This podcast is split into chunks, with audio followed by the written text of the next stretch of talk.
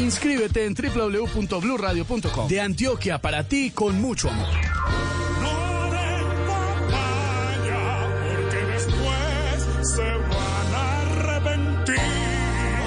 Nos encontraremos en Voz Populi, la pizca de humor para nuestra dura realidad. boletas que sobres, compra boletas que sobres. A ver, Tarcisio. Invita a Teatro Cafam, inspirando sonrisas. El exceso de alcohol es perjudicial para la salud. Prohíbas el expendio de bebidas embriagantes a menores de edad. Ley 30 de 1986. 35% volumen de alcohol. Vigilado Supersubsidio. Código PULEP PGS 636. Aprovecha en Panamericana la Semana Naranja llena de descuentos. Todos los productos de la marca Remington con el 30% de descuento. Panamericana, el lugar para darse gusto. Semana naranja de. Oferta válida en tiendas físicas y tienda virtual del primero al 4 de junio de 2023. Ver condiciones y restricciones en panamericana.com.co y en cada almacén. Como el calamar se cocina en su propia tinta, hay historias que se desarrollan en su propia esencia, anécdotas que se cuentan en su propio ambiente, cuentos que se comparten en su propia lengua. Este domingo al mediodía, Juan Esteban Constaín nos lleva a recorrer historias, anécdotas y cuentos desde su propia tinta. para que hablemos de historia y de historias, de libros, de literatura, de personajes olvidados y de tiempos pasados. Calamares en su tinta, con Juan Esteban Constaín. Historia e historias bien contadas. Todos los domingos a las 12 del día por Blue Radio. La alternativa. En el Teatro Cafam eres parte de la música, la danza, la obra, la melodía y lo mejor de la comedia. Te invitamos a disfrutar este martes 6 de junio a las 2 de la tarde del mejor show de humor con Voz Popular Teatro. Un show donde no pararás de reír.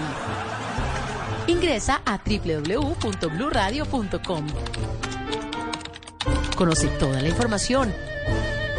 Inscríbete y obtén tus entradas gratis. Válido hasta agotar existencias. CAFAM, inspirando sonrisas. Vigilado Supersubsidio. En Easy, conoce. Wonder why it's called a mixtape? Because it's a mix of history and ambition. Just like Remy Martin VSOP. They are a blend of the best. The best DJs and rappers. The best samples. The best drops in the game. Find DJ Shortcuts Remy Martin VSOP mixtape mural. Located at 11th and Folsom Street. And scan it for a chance to attend the exclusive Remy event. Remy Martin Cognac. 40% alcohol by volume. Imported by Remy Cointreau. USA, New York, New York. Please drink responsibly.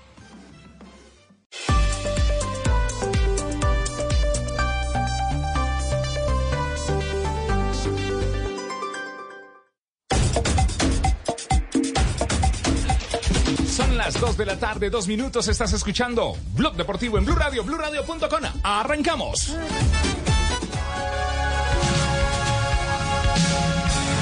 del zurdazo que metió el jugador Leo Castro apareció Beckham por la izquierda. Lo burla en el fondo tempranito entre Minuto Millos 1 América 0. Nos llevamos tres puntos importantes ante un gran equipo, pero esto todavía no está definido. El rival hizo lo que tenía que hacer. Necesitamos ganar. Era un partido fundamental para nosotros. Pero siento que hoy el fútbol es injusto con nosotros. En busca de la estrella en Blue Radio, BlueRadio.com. Fútbol profesional colombiano. ¿Sabe que me gustó la cortina del cabezote? Sí. ¿La tiene sola? Sí, sí. A ver. Suena rico hasta ahora. Sí. Sonando Europe. Sí, suena, suena. Claro, Europe. Sí, suena, suena rico. Bueno, ¿por dónde, por dónde empezamos? Eh, por supuesto, el torneo profesional colombiano, pues ya empieza a decantar algunas cosas. Eh, en la eh, tercera fecha de los eh, cuadrangulares eh, hay una novedad y es que eh, faltando dos jornadas, posiblemente, si se dan algunos resultados millonarios, sería el primer clasificado. Es así. Es decir, el próximo día, el sábado, si Millonarios derrota al América de Cali, estaría llegando a 10 puntos. Y eh, si se da un resultado, por ejemplo, una Si- victoria, si una Medellín victoria de Medellín sobre si Tal cual. Porque- si ganan los locales, ya. Exacto. Eso es. Porque, porque el- el- eh, a Millonarios lo alcanzarían con 10, pero no lo pasarían con Por el 10 punto- Millonarios. por el punto tiene- invisible, sin mirar los goles a favor o en contra. Totalmente. Tiene el bono, Millonarios tiene el bono. Y eso, y eso eh, sí sería, eh, digamos, novedoso porque hace- hacía mucho rato que no eh, se perfilaba, si se da la situación, Sí, claro. eh, un eh, finalista con tanto tiempo de, de antelación. Casi dos fechas, ¿no? Sí, Sí, dos exactamente, exactamente. Vamos Bueno, a ver cómo eh, le ¿Qué dicen las estadísticas de Matic? Porque las estadísticas de Matic Juan Camilo, nos van dando la orientación, que es lo que podemos esperar en los próximos días. Vea, Javier, después de la tercera jornada actualizaron el pronóstico Sí. de las probabilidades para avanzar a la final en el grupo B. Millonarios, 86.6% de probabilidades de ser finalista, América 8.8%, Chico 3.5% y Medellín 1.1% de probabilidades de ser finalista. Uy, Javier, demasiado amplio el espectro. Porque pasar del 80 y pico al 8% del segundo. Claro. Demasiado largo ese- Abismal. e- esa diferencia. Bueno, le vamos a echar diente al partido, pero primero saludamos a Juanjo Buscaglia en Argentina. Juanjo, usted ayer conmovió eh, eh, a, a la gente eh, con ese eh, relato que hizo. Sí. Pobrecito, hubo muchos amigos que escribieron y dijeron solidario con Juanjo y empezaron a mandar historias que yo, la verdad, eh, preferí cancelar.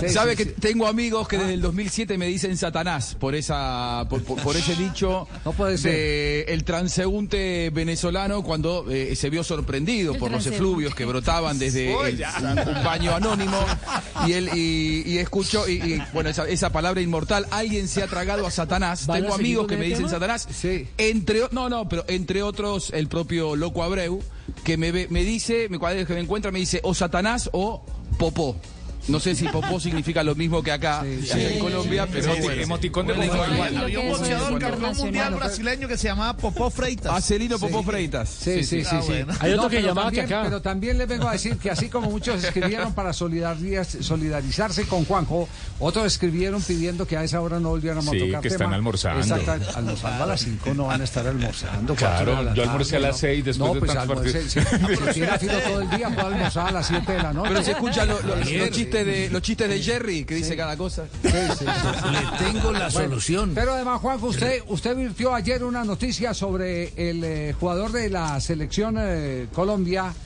de Castillo Manyoma. Atención. Eh, ha evolucionado en la mañana, yo tengo información que sí, que ha evolucionado el tema San Lorenzo Castillo Manyoma. Manyoma. Sí, sí, sí, yo tengo, ten- tengo lo mismo, que en San Lorenzo eh, al jugador lo vienen siguiendo, interesa seriamente. La evolución que yo tengo es que después del partido de ayer, en donde eh, Colombia se clasificó a los cuartos de final de, de la Copa del Mundo Sub-20, eh, ya está la aprobación de Rubén Darín Insúa, el técnico de San Lorenzo, hasta ahora era algo que venían viendo más a nivel de gerencia deportiva con Matías Caruso a la cabeza. Y, entonces, al tener la aprobación, San Lorenzo comenzó la eh, negociación oficial. eh, o por lo menos los sondeos para ver si eh, se puede lograr esa negociación para- pensando en el próximo semestre. Entonces, eh, eh, la, la información va entonces por el camino correcto, ¿cierto? Esa Sí, es la- sí, sí, esa es la totalmente. prim- esa- entonces, esa es la, la novedad en la- de la que estamos pendientes para desarrollar en las próximas horas. Pues Javi, tengo otra información importante. Ah, atención. Tengo Información de, información importante de hombre de selección Colombia. de selección. Ah, pero de la juvenil que está en. No, de las mayores. de la de mayores. Sí. ¿De una vez? Pues no, no sé, información importante. Oh, tiene Información, tenemos información de que Botafogo volvió a hacer una propuesta por James Rodríguez. Ah, no diga. Aumentó la propuesta. Aumentó y.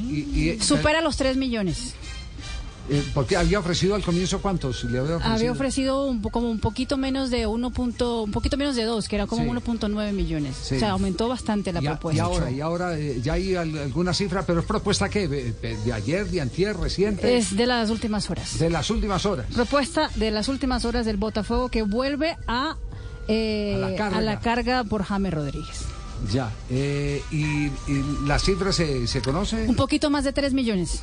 un poquito más de 3 millones. Sí. Subieron harto, lo quieren. Sí, claro, no, no, no, pues. Sería, sería uno de los mejores pagos de, de Brasil, ¿no? Sería el mejor pagado de Brasil. Sería el mejor pagado de Brasil. Sí. Sin embargo, Javier, en el entorno del jugador dicen que la oferta, las ofertas que ha recibido realmente el fútbol brasileño han sido buenas, pero el querer del jugador es quedarse en Europa.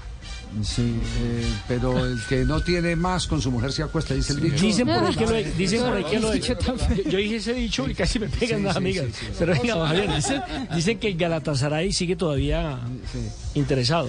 No, no, no, pues eh, a, a ver, pues es que es que interesa, a ver, el tema no es eh, el que no tenga interés, no tengan interés por James, porque James todavía es eh, un, eh, un jugador, yo no digo de élite, élite, no, no. Pero no. vigente. Pero es un jugador vigente, ese es el término. Y Gracias es un por- jugador que vende mucha camiseta. Es- e- ese, ese es el término. Es jugador vigente, gracias por el término, eh, eh, Fabio, porque nos ayuda a, a ubicarlo en el lugar en que lo tenemos que ubicar. Es un jugador vigente, un jugador eh, eh, que es eh, comerciable. Sí. Eh, pero eh, el mercado de James, a nivel de los grandes contratos, desde hace rato desapareció eh, del escenario. ¿Cuánto llegó a ganar, a ganar James? James fue un jugador de más de Siete seis y medio más- en el Real Madrid. 7 millones y medio de dólares en el Real En el Madrid. Real Madrid. De euros. Euros. ¿Euros o dólares? De Yo euros, lo tenía, euros. yo No lo estoy tenía en seguro. dólares. Yo también lo tenía en dólares. Yo lo tenía en dólares porque la operación la hicieron en dólares cuando lo transfirieron. Lo tenía, no sé, no mucho sé, me dinero. puedo- me puedo equivocar, igual es... Bueno, es- Igual es mucha la diferencia, sí, es mucho dinero. Estamos hablando de 7 millones y medio hace 8 años, en el 2014. Sí, entonces si el jugador está pretendiendo que todavía esté en ese rango eh, salarial, eh, está eh, desenfocado. Desenfocado, pero sí tiene la oportunidad, porque cuando hay mercado, cuando hay oferta, tiene la oportunidad de escoger la mejor oferta. Y de pronto si el sueño de él sigue siendo el fútbol español, Por, pues por ejemplo, en el Everton ganaba 7.97. 7.97 euros a euros. Imagínese. En el Everton. Que el que él se fue del Real Madrid porque aspiró a ganarse una suma cercana a los 10 millones y Sí. no se la dieron, entonces vino esta... Y en el, en el Madrid llegó a, a cobrar 12.6 millones anuales, euros. En el Madrid. De euros. De euros. Qué plata. Ya, claro, cuando, cuando usted se ha ganado 12 millones y pico de, de euros Sí. al año y le ofrecen eh, tres como le ofrece Botafogo, pues dice, ah, No me no llena. sé. Sí, no, no me lleno. No, no sé. eh, estoy Pepe, Pepe, Pepe, pensando. Porque yo sé que me tienen en cuenta y que yo soy un jugador vie- viejente. Eh, vi- vi- vi- vigente, perdón, vigente. Eh, no me vayan a entender mal. Un abrazo y seguimos En contacto, sí. El arrogante. Sí, segui- opciones. ¿Va a ir? No, que si el arrogante tampoco le va a dar esa plata. Seguimos, seguimos en contacto. Entonces, entonces eh, Mari, eh, la, la noticia es, el Botafogo ha hecho ya oferta en las últimas horas por una cifra superior a los 3 millones. A los 3 millones. Y sería el me mejor cuentan- pagado porque el mejor pagado de Brasil en el momento gana más o menos eh, 150 mil dólares mensuales, Sí. que es Dudu de Palmeiras. Que, que está superando incluso a, a Suárez, que es el segundo, a Gabigol, a Vidal y a No alcanza Rascaeta. los 2 millones. No alcanzan los dos. No alcanzan los 2 millones por año. No. ¿Y sabe cuánto Por se año. ganaba en el fútbol de Qatar? Sí. 11 millones Ah, no, pues que... 184 de euros al año. Está bien. Bueno, lo del Real Madrid. Entonces eh, tiene dos eh, tiene dos alternativas eh, o quedarse jugando en el patio de la casa eh, o jugar por muchísimo menos dinero el que ganaba.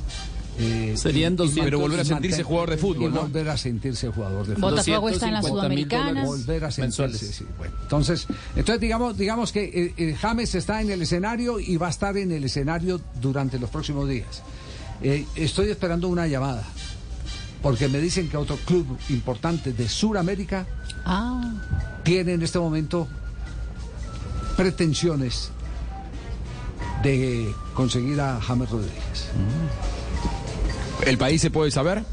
Eh, no, es que no, no, ojalá supiera el país porque ahí mismo le diría cuál sería. Sí, sí. Pero, Javi, Sí, sí. e- Es, es, es eh, descabellado pensar que tiene que ser Brasil, porque yo creo que económicamente el único país que tendría para pagarle a James Rodríguez sería Brasil. Sí, eh, No veo esa Quisiera cantidad de darle dinero una respuesta a lo suyo, pero da- daría la pista del país. Eh, vamos más bien de. Dos de la tarde. No subestime, no subestime que el mundo está lleno de ricos y muchos de ellos camuflados. eh, Fabi. Sí, Eh, eso le iba a exacto. decir. A Muchos decir. camuflados. Hay, sí. jugado- hay jugadores en River que ganan más plata que esa, ¿eh? Sí, que la es- que dijeron Es recién. como estar uno aquí en Bogotá y cree que la plata está en el norte. Vaya al barrio Restrepo y verá que allá sí donde está el vaya a los San. Andresitos. Muy bien, ¿eh? De la- dos se ponen a hablar de plata hasta ahora. Dos de la tarde, 13 minutos. Escucha el Blog Deportivo, el único show deportivo de la radio. 2.13. Here's to feeling that we belong and feeling part of something bigger. Here's to being there for each other and finding friends who become family. Here's to the talkers, the listeners, and the cooks. Absolutely the cooks. Here's to the ones we can't imagine not knowing. And here's to all the wonderful and powerful things that happen when we come together. Here's to us, all of us.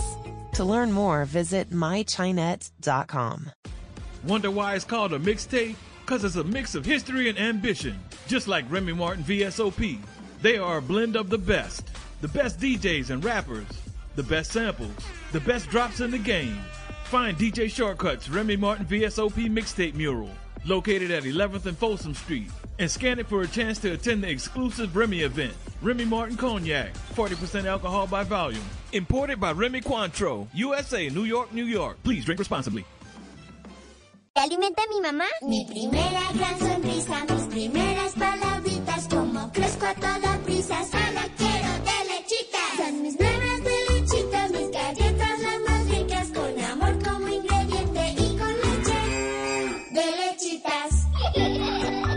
Las primeras galletas de tus hijos tienen que ser de lechitas, porque verlos felices te alimenta.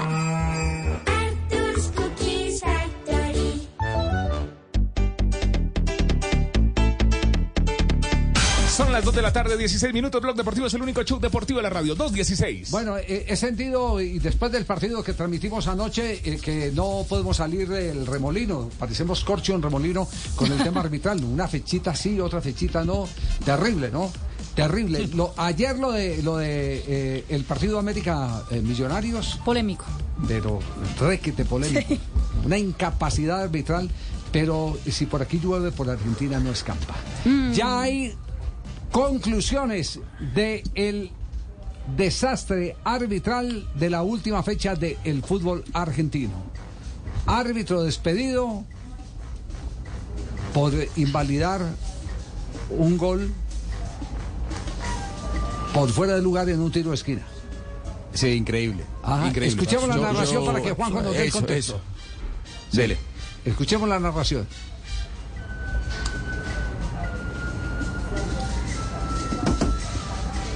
El narrador es el mudo Torres Torres. elabora con Ivo Mamini. Mamini contra Mónaco. Abre con Barros Esqueloto. El centro de Barros Esqueloto para Mamini. Lo tiene Sánchez. Gol. Gol. Felipe. Gol.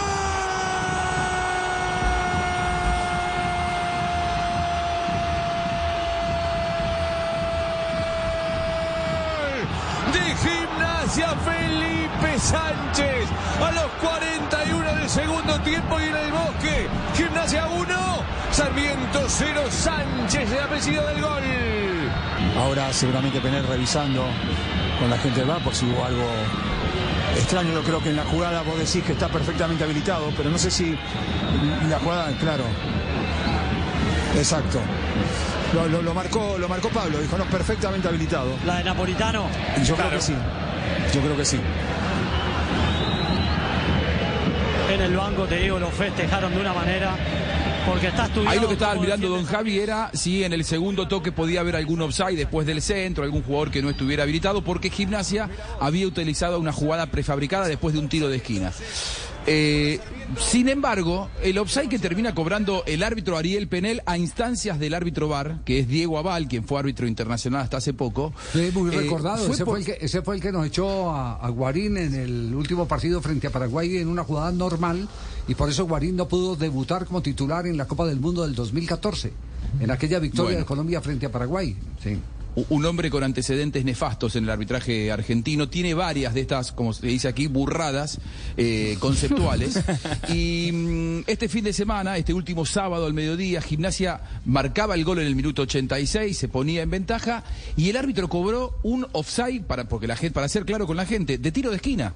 Es decir, Gimnasia utilizó el doble toque a la salida de un tiro de esquina y entonces el árbitro dio, eh, convalidó el gol, Ariel Penel, y Diego Aval, desde el bar, los metió a todos en confusión y dijo, el hombre que recibe el pase del tiro de esquina en, el primer toque está adelantado.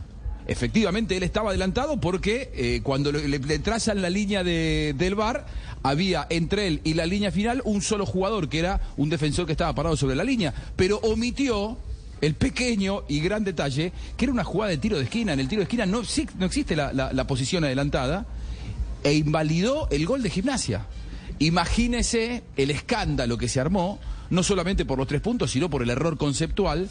Y hoy el, presidente de la escuela de árbitros, el titular de la escuela de árbitros, Federico Biligoy, decidió expulsarlo directamente del arbitraje a Diego Aval, que dicho sea de paso, ya no era árbitro porque estaba pasado en edad, sino que estaba trabajando en el, en el bar. Bueno, hoy lo expulsaron del arbitraje argentino. Así lo contaban en Teis Sport y así polemizaban.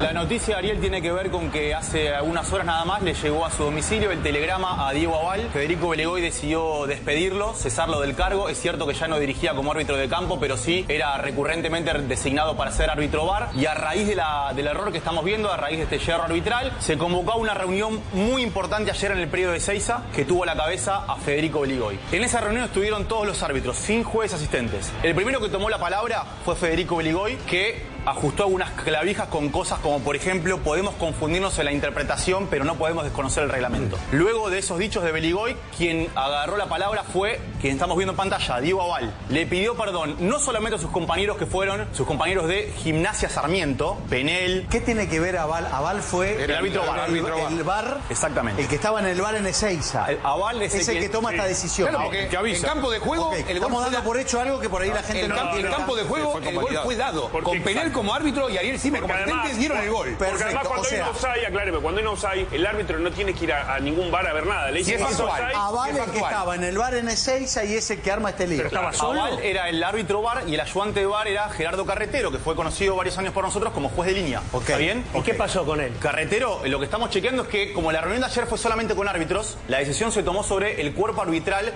de jueces de campo, no sobre los demás. Retomo lo que te contaba. Aval toma la palabra y le pide perdón a Penel, a Jime, a Mariana de Almeida, que fue la, la línea número 2. ¿Por qué les pide perdón? Porque Beligoy no solamente paró a Aval esta fecha, sino que no designó a ninguno de los integrantes de este partido. Entonces Penel lo que dice es, pero si yo no tengo la culpa, Claro, porque si a mí me dijeron es offside, ¿cómo me vas a parar a mí? Bueno, la decisión de Beligoy hasta ahí, pero la discusión obviamente se genera conceptualmente a partir del reglamento y de la jugada. Así seguían en Teis Sports. Hay un jugador que reingresa de fuera del campo de juego. Eso es lo que le dice Diego Aval. ¿Te vas a quedar con al eso? cuerpo arbitral. Esperá, Ariel Gime, que es el línea 1, que es el que tiene adelante la jugada, le dice, mirá que no es offside. Y acá pasa algo que hay dos lecturas. Uno, dicen que por protocolo VAR, cuando interviene el VAR, se cierran los micrófonos de los asistentes, que únicamente es diálogo VAR Para que no árbitro de campo. para que no interfiera. Eso es lo que dicen algunos que indica el protocolo VAR. Ahora, hay otros que dicen que a Gime le dijeron desde arriba, acá tenemos ocho cámaras que dicen lo contrario y vos paradito ahí no querés decir lo que Pero, nosotros Fer, estamos perdón, viendo. pero perdón, ¿para qué espera. la línea de los offside? Si, ves, si lo que cobraron es que el jugador estaba fuera. Sí. Primero ¿para que no estaba fuera, ¿eh? porque te estaba pisando la línea, además. Bueno, que estaba pisando no importa. ¿Para qué eh, el VAR tira la, la línea Exacto. demostrando que había offside? Ahí Esa- se vendieron es- perdón. ¿eh? Esa, eh, el momento, a ver, esto se da, creo que el, el gol es a los 40 y Sí, 42. 43. Sí, 43. A los 45, 46 la transmisión, van con la imagen del VAR, la imagen que el VAR le da a la televisación, para explicar por qué cobró lo que cobró. Eso. Y claramente se ve que tiran la, La línea, línea en los pies del arquero. en, los pies del arquero. ¿Por qué no tiran una segunda línea? Porque la segunda línea es la línea de meta. Exactamente. Entonces, lo que estaban cobrando en ese momento, por más que después salgan a decir que cobraron que un jugador estaba fuera de la cancha, lo que estaban cobrando ahí era un offside de corner. Qué desastre, ¿ah? Qué locura, y eso, ¿no? y eso El que han tenido conceptual. dos árbitros que han pitado final de campeonato del mundo. ¿Ah? No, no, increíble, increíble. Y cuentan el, el- el lado B, que ahí no, no, no terminan de, de- de contar, es que encima cuando Beligoy habló, el único que eh, se levantó y que le hizo frente a Beligoy, que también está discutido en su cargo como titular del arbitraje en la Argentina, fue el propio Diego Aval. Y ahí es que eh, eh, Beligoy termina tomando la decisión de expulsarlo de- del arbitraje. Escuche cómo concluye la, la información y lo que puede pasar. En esa reunión, cuando Aval toma la palabra, se produce un careo muy fuerte con Beligoy donde le dice, no nos sentimos representados por vos, no podés estar en la misa y en la procesión. Y cuento por qué. Porque Diego Aval pertenece a las 3A. ¿Saben quién es el secretario general de las 3A? Federico Beligoy, el mismo que lo echa. Entonces, a Aval lo tiene que defender el mismo tipo que lo está echando. Es totalmente incompatible. Esto es lo que entienden los árbitros, que no los deja hablar por la- con la prensa. Los muchos árbitros, nos pasa a mí, saben que hablo con varios árbitros, los lunes quieren explicar qué es lo que les pasó. Y no los dejan, no solamente Ahora, yo te, yo palabras. te pregunto porque Dale. falta algo que, que, sobre todo para el hincha de gimnasia, es muy importante. ¿Qué explicación dio Aval de por qué cobró lo que cobró? Que se equivocó. Se equivocó. No, no, pero perdón. Aval lo que perdón, le La dijo- equivocación cuál es decir, Sí. me olvidé durante un instante Claro. que el córner no puede No, no offside. olvide- ¿Qué tal? Ah, el VAR entonces en vez de resolver problemas nos está metiendo en problemas, está, está haciendo más enredado el fútbol. Mucho más complicado. En España acaban de echar al, al bar del famoso eh, partido. Ese partido fue el, el partido de, de- de, eh, el escándalo Valencia, Valencia, Real, Real Madrid, Madrid, sí. en donde le dijeron de todo, eh, comentarios racistas a, A Vinicius. a Vinicius. Eh, ahora en Argentina lo echan, en Inglaterra habían echado a un bar en, eh, hace como siete u ocho meses. De manera que estamos, estamos frente a una herramienta que sí puede resultar tecnológicamente infalible, pero eh, que es operada por los frágilmente falibles árbitros del fútbol mundial. Nosotros Por- también operamos no ese tipo de, de situaciones, Javier. Si necesitan. Doctor Óptica Melo, buenas tardes, ¿cómo están ustedes? Eh, Javier, estuve viendo eh, y analizando la, la que pasó en Argentina. Todo esto se debe a la degeneración macular asociada a la edad, que es una condición progresiva en donde hay cambios en la retina en forma de áreas puntiformes por acumulación de desechos. Entonces eh, nos pusimos a hacer la investigación y viendo el nombre del árbitro eh, podemos concluir que Penel nos salió chimbo. Pero se dieron cuenta El árbitro que sacaron en la Liga Premier en el partido del Brighton. Pero le puede mandar unas goticas con Unas Juanjo. goticas de noveunculomicina Esas eh, son y no pitas un culomisol. Bueno, Juanjo, entonces, a esta hora, crisis en el arbitraje. Aquí pasa todo eso todos los días y, y- y sigue el mismo. Allá ya quieren sacar a Billy Goy, ¿cierto? Sí, be- eh, a ver, Beligoy si no tomaba decisiones drásticas y, no, si- y si no sigue tomándolas, eh, más de uno cree, entre los que me incluyo, que probablemente no llegue a fin de año, no llegue a terminar el año 2023 porque el arbitraje argentino está siendo señalado por su bajísimo nivel y por estas decisiones y por estos horrores conceptuales que, que realmente no son dignos de una liga profesional. Beligoy se ve obligado a tomar decisiones, pero hay que ver también cómo empieza a manejar el, el- el mal humor. Eh, y el malestar que hay de muchos arbitrajes, de muchos árbitros hacia él, porque lo que le dijo Aval es, es verdad.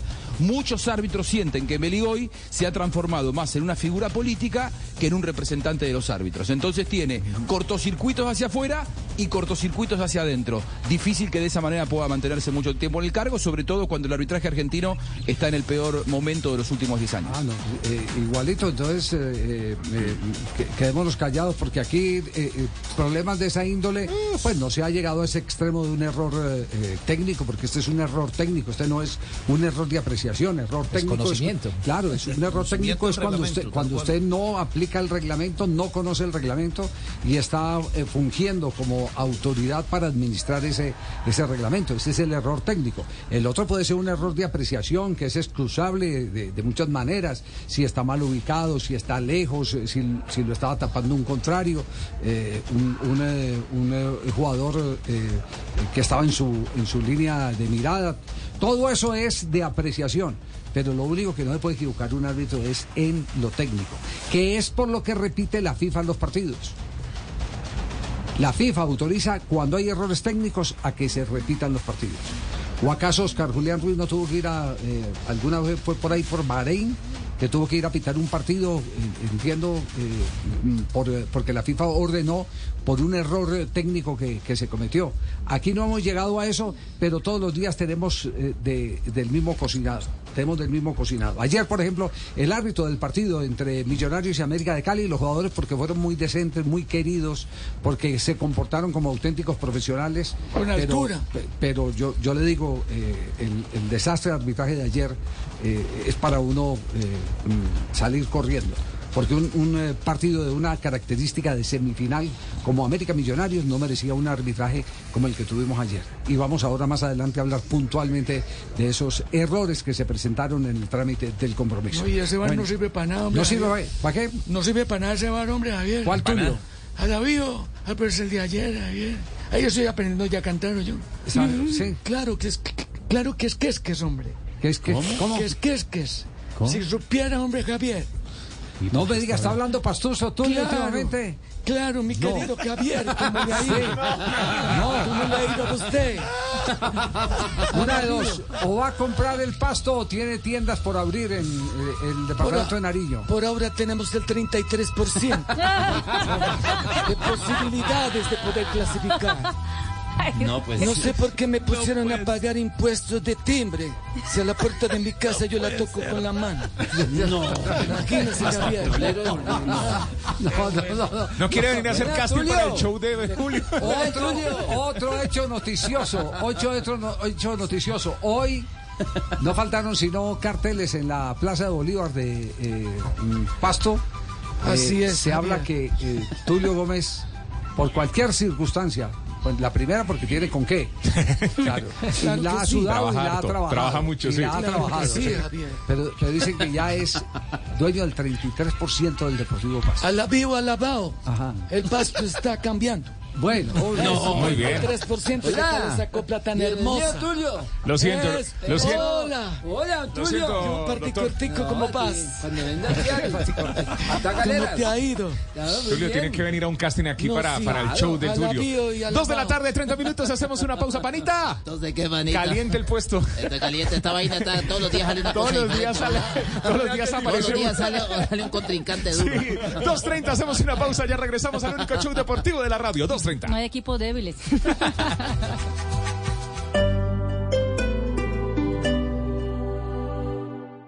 Here's to feeling that we belong and feeling part of something bigger. Here's to being there for each other and finding friends who become family. Here's to the talkers, the listeners, and the cooks. Absolutely the cooks. Here's to the ones we can't imagine not knowing. And here's to all the wonderful and powerful things that happen when we come together. Here's to us, all of us. To learn more, visit mychinet.com. You belong here. Discover a career with the California Correctional Healthcare Services. Our multidisciplinary mental health teams are dedicated to providing optimal care to our patients across California. And a career within our mental health programs offers professional growth at a variety of work sites throughout the state. Receive benefits 401k, 457b, a pension, paid time off, visa sponsorship opportunities, and more. Join a supportive, diverse, and inclusive team. Apply at cchcs.ca.gov slash careers. Equal opportunity employer. Este martes 6 de junio los invitamos a una tarde llena de sonrisas, a vivir la magia de Antioquia y a conversar sobre el humor paisa. Los esperamos aquí en el Teatro Cafán en Bogotá a las dos y media de la tarde el conversatorio y después Voz Populi en vivo con todos nuestros personajes. Ojo, Jorito, yo me encargo de eso. ¿Qué La es eso? entrada No. es gratuita. Claro, no tiene nada que ver usted, señor, entra Tiene gratuita. El sello de Tarcisio Maya. ¿Qué le pasa, señor? Juntos, en vivo, Voz Populi, sí, señor, Dorita. Ay, ay, ay, la boleta es virtual y la vamos entregando previa inscripción hasta agotar existencias. ¿Quiénes invitan? Dorita invitan la fábrica de licores de Antioquia, la gobernación de Antioquia, el Teatro Cafam y Blue Radio. Así, Tarcisio Maya. No, hombre, usted no. Voz Populi.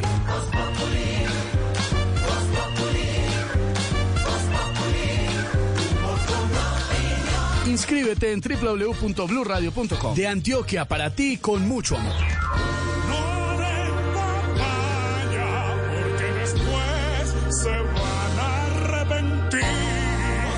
Nos encontraremos en Voz Populi, la pizca de humor para nuestra dura realidad. Compro boleta que sobre, compro boleta que ¿Quiere- sobre. A ver, Tarcisio. Invita a Teatro Cafam, inspirando sonrisas. El exceso de alcohol es perjudicial para la salud. Prohíbas el expendio de bebidas embriagantes a menores de edad. Ley 30 de 1986. 35% volumen de alcohol. Vigilado Supersubsidio. Código PULEP BGS 636.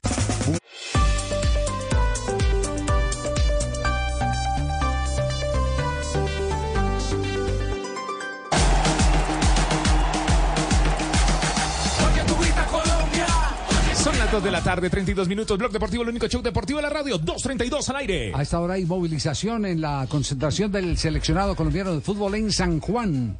Eh, Johnson, eh, eh, ¿qué está ocurriendo en este momento? Johnson Rojas, el enviado de noticias Caracol y del Gol Caracol, nos cuenta el hoy, el presente del seleccionado nacional después de la enorme victoria frente a Eslovaquia en el día de ayer. Hola Johnson. Hola Javier, ¿qué tal? Un abrazo para todos los amigos de Blue Radio, pues de Blog Deportivo en especial. Hay que decir que la selección colombiana de fútbol eh, partió hoy dos grupos, es decir, la gente que no pudo eh, actuar muchos minutos o que no ha tenido oportunidad de actuar, se fue a practicar hace unos 25 minutos, salió el bus con 11 jugadores, se fueron a la cancha de San Martín de San Juan, que actúa aquí en la Liga Sanjuanina, mientras que el otro grupo, digamos, el grupo titular, está terminando de hacer la recuperación, eh, masajes, eh, lo que tiene que ver con una buena alimentación, un buen descanso, eh, trabajo físico también y bueno, eh, preparando todo lo que van a ser esos detalles para el partido frente a la selección de Italia. Ya, eh, ¿va a haber, va a haber eh, eh, premio especial o no? No, no, no, no se sabe si por ahí está rondando Álvaro González en nombre de la Federación Colombiana para los muchachos, ¿no? ¿O todavía Él no- siempre está con, con la selección, siempre eh, viaja con el equipo, eh, saluda a cada uno de los, de los eh, jugadores y al final, eh, digamos que hay como una rutina de, del bus. Cuando llega el bus al estadio, eh, el último en bajarse es el técnico Héctor Cárdenas y ahí está Álvaro González dándole la mano a cada uno de los jugadores y al final un abrazo siempre. eh, no sé si son cábalas, pero me imagino que también de esa mano va a salir algún alguna motivación especial para, que Colombia siga siendo historia en esta Sí, Copa que no, las tire, que no las tire siempre peladas, ¿cierto? Sí, eso es más o menos lo... No, para nada. Don Álvaro es un hombre muy pudiente y más con el fútbol colombiano. Oiga, Johnson, ¿hay, hay alguna, alguna eh, novedad de, de tipo físico? ¿Algún jugador que esté hoy entre algodones? Que no quiera decir que esté descartado, ni más faltaba, porque, porque ese reporte no lo ha dado el departamento médico para el juego del próximo eh, día sábado a las 4 de la tarde frente a la selección de Italia. Sí, eh, salió bastante machucado ayer eh, el jugador Gustavo Puerta, el capitán, eh, con unos golpes en, digamos, en la pierna derecha, en el tobillo también. Pero él mismo lo dijo desde ayer en la zona mixta que nos lo comentó, no pasa nada. Y hoy nos lo confirmó eh, Juan Carlos Ramírez, está en perfectas condiciones, todo muy bien. Este equipo médico ha trabajado de manera extraordinaria. Eh, también todo lo que tiene que ver con el psicólogo Rafael Sabaraín. Es decir, hay una unión y una responsabilidad de lo que significa eh, enfrentar este tipo de partidos y este tipo de, de pasos, ¿no? Tan importante para la selección colombiana y para cada uno de los jugadores. O sea que ellos son como de caucho, eso no les pasa nada. De una vez se rearman y están listos aguanta para uno el siguiente todo. partido. A esa edad aguanta uno todo. Es la juventud, la eterna juventud, como dicen, ¿no? La Así es. divino tesoro. Bueno, lo dejamos para que siga eh, gestionando todo lo de esta noche para Noticias Caracol con el presente del seleccionado colombiano de fútbol. Un abrazo, Johnson, gracias. Ramón. Porque me está esperando el bifecito, Javi. Dale, bueno, mariposa, para que te quede bien asado. Vaya, vaya. Sí, sí. Aproveche, tomate, tomate un vino tinto, Johnson, un, un Syrah, tomate. Esa es la típica Un Syrah, cepa de ahí de San Juan. va. Un la recomendación, va. Bueno, eh, atención, ¿cómo están en este momento las apuestas para el partido del próximo sábado entre la selección de Colombia y la selección de Italia? Pues Javi, todo el mundo dice, o mucha gente estaba diciendo que eh, el que fuera, tanto Inglaterra como Italia, sería el gran favorito en la serie contra la selección de Colombia. Pero en la práctica eso no es así. Porque la selección de Italia y la selección de Colombia en este momento están pagando exactamente lo mismo.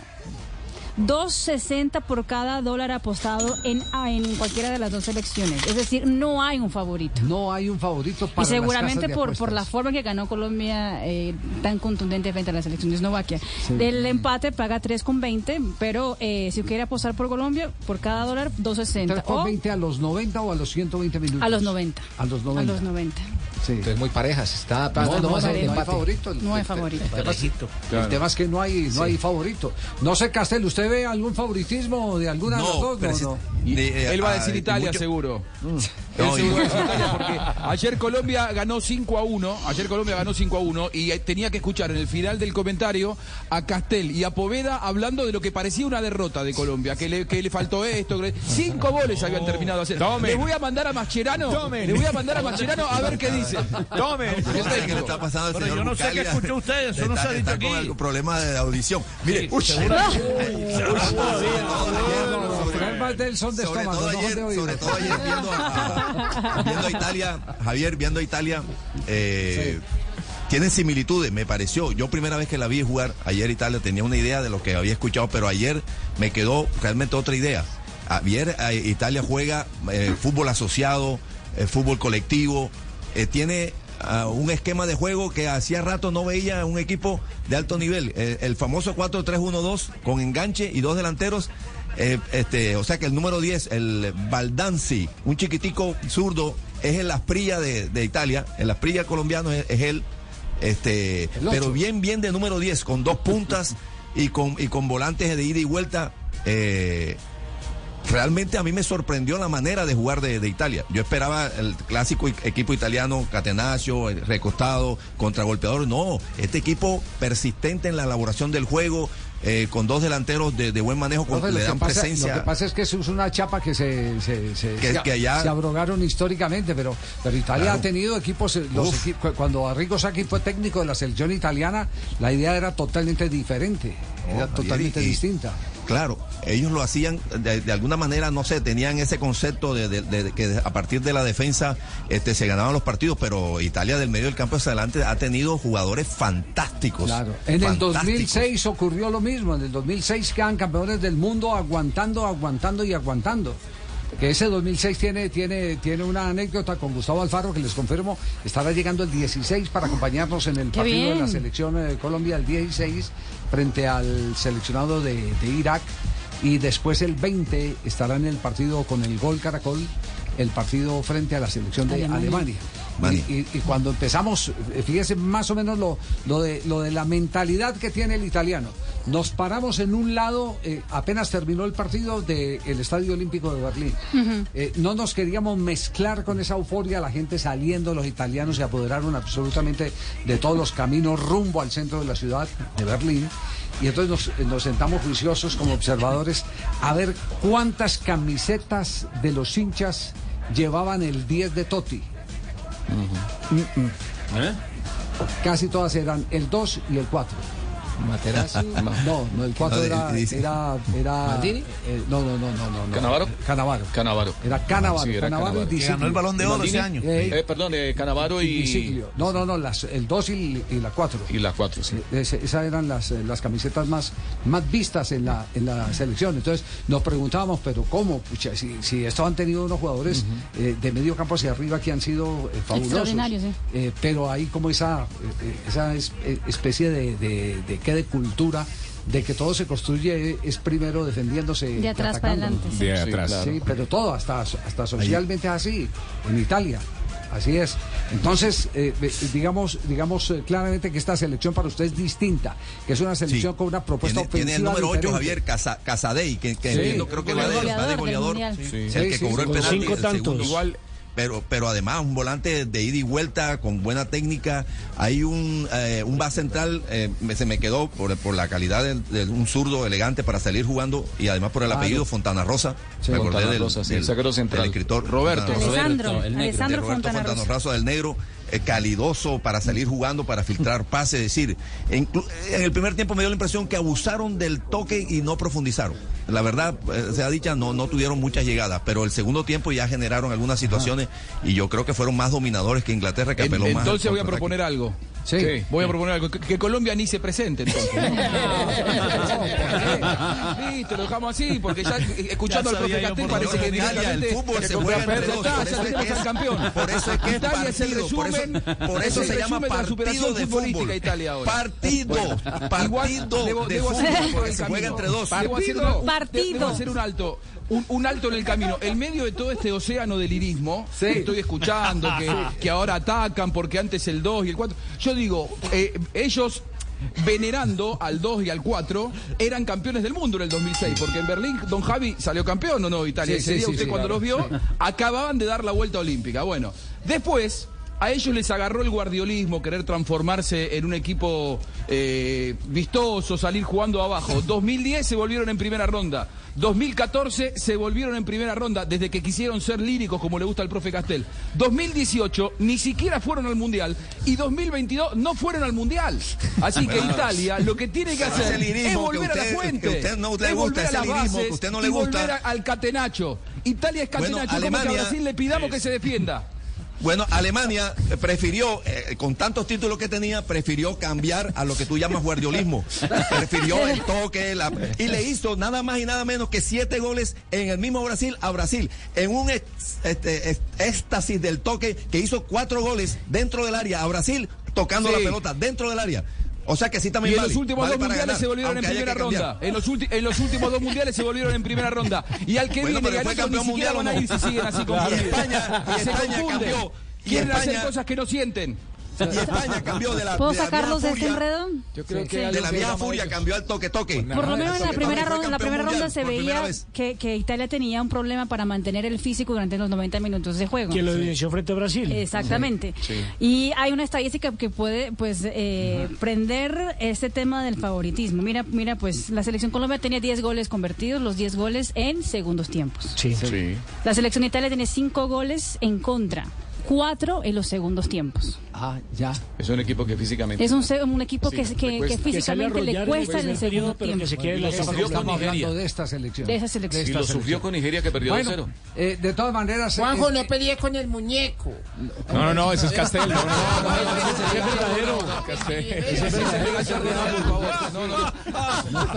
no, no, es Castel, es Castel. ¿Sabe qué? Nos vamos a las frases que han hecho noticia. Más bien apaciguamos los ánimos.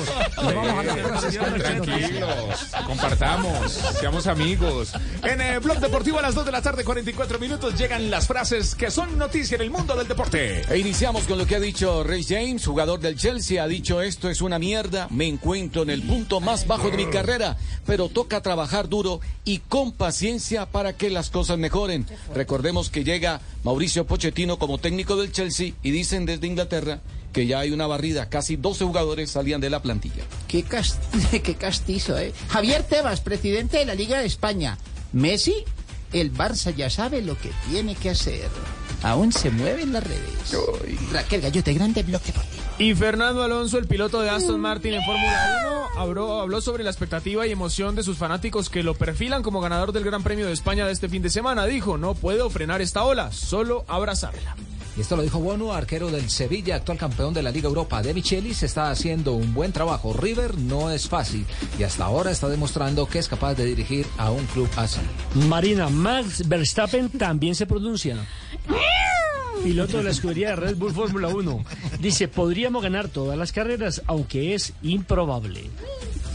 Más frases que son noticia. Carlos Alcaraz, el tenista español que avanza en el Roland Garros, eh, dice sobre las comparaciones, no busco tener los golpes de nadie. Yo soy 100% Alcaraz. Luciano Spalletti, técnico, ex técnico ya del Nápoles, dice, a veces uno se va por amor.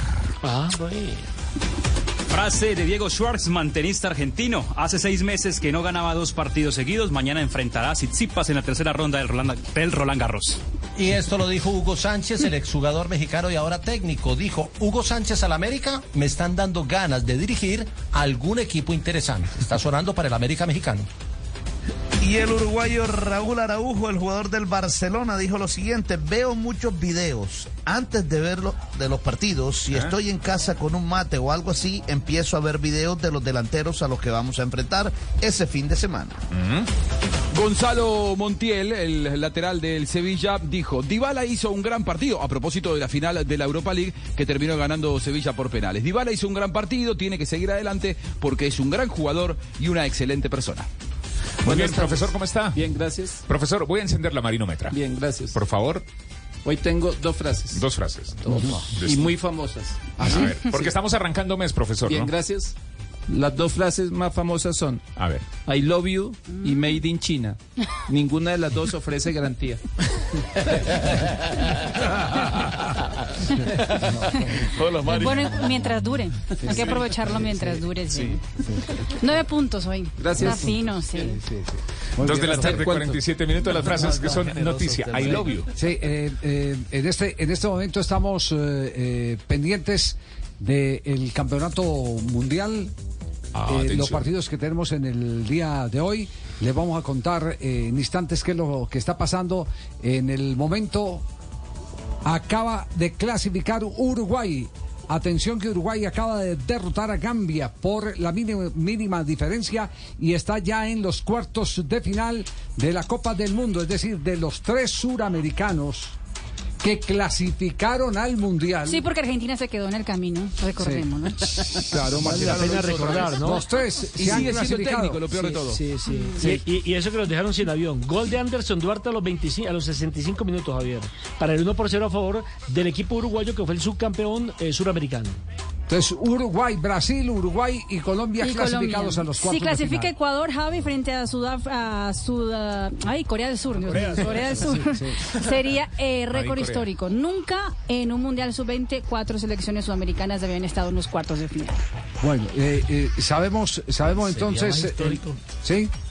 Sería más histórico si los cuatro semifinalistas son suramericanos. Se puede dar, porque están por llaves, por lados diferentes. ¿Usted ¿Se imagina eso? Sí, también. Cuatro suramericanos eh, semifinalistas. Es La decir, última vez que tres, que tres estuvieron en, en cuartos de final fue en eh, Colombia, que estuvo Brasil, Argentina y Colombia en los cuartos de final. Sí, en el 2011. En el 2011, Campeonato exacto. Mundial del 2011. Pero sigue Macherano, ¿verdad? Sigue Macherano, sí. Y Ma- Macherano ayer dijo, yo voy a estar acá hasta el último día que eh, Chiquitapia quiera que siga. Mi renuncia está a disposición, por ahora Chiquitapia no dijo que quiere que se vaya. Tiene el respaldo de Chiquitapia, tiene el respaldo de Scaloni y tiene el respaldo de Messi, nada más ni nada menos porque es muy amigo de Messi. Por lo tanto, eh, si sigue siendo el entrenador después de dos fracasos rotundos, porque quedar eliminado siendo Argentina en un sudamericano, te regalan la clasificación, sos local en el Mundial y quedás afuera contra esta Nigeria, que la verdad no es un gran equipo, es un fracaso rotundo. Lo único que lo mantiene en el cargo son las amistades, no su eh, trabajo como entrenador. Ojalá por el bien del fútbol juvenil de la Argentina que lo saquen rápido a Macherano siga, y que se vaya a formar como entrenador a otro lado, ¿no? A otra plataforma, ¿no? Él tiene futuro allá, hombre, déjelo ahí. Pero qué futuro si ya hizo dos fracasos rotundos en tres meses. ¿Qué, qué- qué más Sí, daño puede hacerle al fútbol argentino Mascherano como entrenador? Que Ya está, que se vaya. La verdad ir. debería haber salido después del sudamericano. que sí, Tal cual. Muy bien. Bueno, a nombre de Bauker abordamos al campeonato profesional colombiano porque hay Pobre mucho Que decir del triunfo de Millonarios en condición de visitante frente a América de Cali que puede liquidar el próximo día sábado este grupo, el grupo B. Muy bien, le vamos a meter herramienta a esto y buenas herramientas, claro. En el único show deportivo de la radio, herramientas Bowker. En Blogger. Arranquemos eh, por eh, los dolores. Eh, Juan Carlos, los hinchas de América, ¿qué reacción tuvieron ayer al término del partido? No, eh, se enfocaron en un culpable. Entre esos, algunos señalaban a Novoa por el error, otros a Facundo Suárez por la jugada del penal. bueno, y Infecundo, otros muy infecundo, molestos. dígale ahora infecundo. Sí, infecundo en el Pascual, porque del 23 de marzo no marca en el. Pascual. Escuchamos los hinchas de América a ver qué dijeron después de el- la derrota ante Millonarios. Lo único que digo es que tenían que haber puesto más huevos en la cancha porque no dejaron haberse dejado hacer el gol tan rápido y que pues si no lo hicieron aquí que lo hagan allá. Pues también nos taparon bien, ¿sí me entienden? Pero no se veía la movilidad para poder hacerles daño. No estamos haciendo ni mierda. Suárez desconcentrado total. Sánchez, no tenés, no tenés sangre. Sentí la camiseta, marico. Con el único que no podemos perder ni empatar era con este. Vamos a ver, igual de todas maneras con América hasta el final, pero es, es complicado, es complicado. Igual vamos a apoyar, vamos hasta el final. Amigo, mi mujer me va a pegar, vengo desde Chile. Me gasté el pasaje de vuelta y Facundo no hace esto. La única que lo perdonara que hiciera dos goles ahorita en el último minuto y no los hizo, papi, no lo va a perdonar. Duro, Millonario se paró bien, se paró atrás. No, no le eche la culpa a Novoa.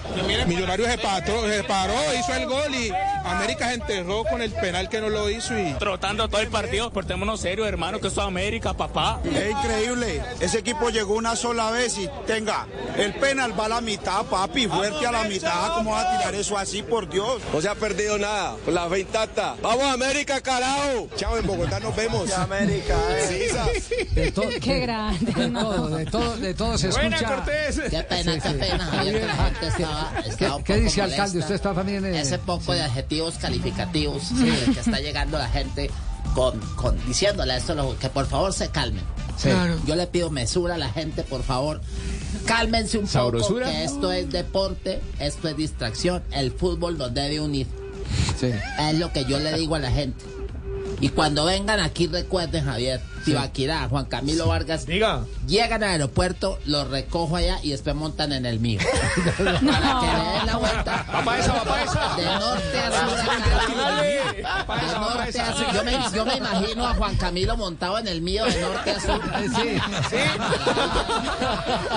Anoche, anoche en la flora y lo llevamos a Ciudad Jardín y lo devolvemos montado en el mío, mirando así toda la quinta. No, toda la quinta montado en el mío. Castel, como, como juega usted, ¿cómo califica el partido? El partido, ¿no? Yo creo que fue bueno, Javier. Sí. Eh, fue como este, la búsqueda ofensiva de América y la buena coordinación defensiva de, de Millonarios, apelando a algunos momentos a un par de contraataques, pero no, no, no tan, tan contundentes, eh, pero la organización defensiva en el segundo tiempo de Millonarios fue muy buena. Eh, los avances del América en el primer tiempo generaron situaciones, hasta falló una pena máxima que hubiera podido significar el empate en ese momento. Sí. A mí me parece que el partido fue bueno, Javier. Fue Y bueno, una- pero, pero, pero a ver, Sí. pero para desmenuzarlo, es- fue un partido de, de- de- de dos caras.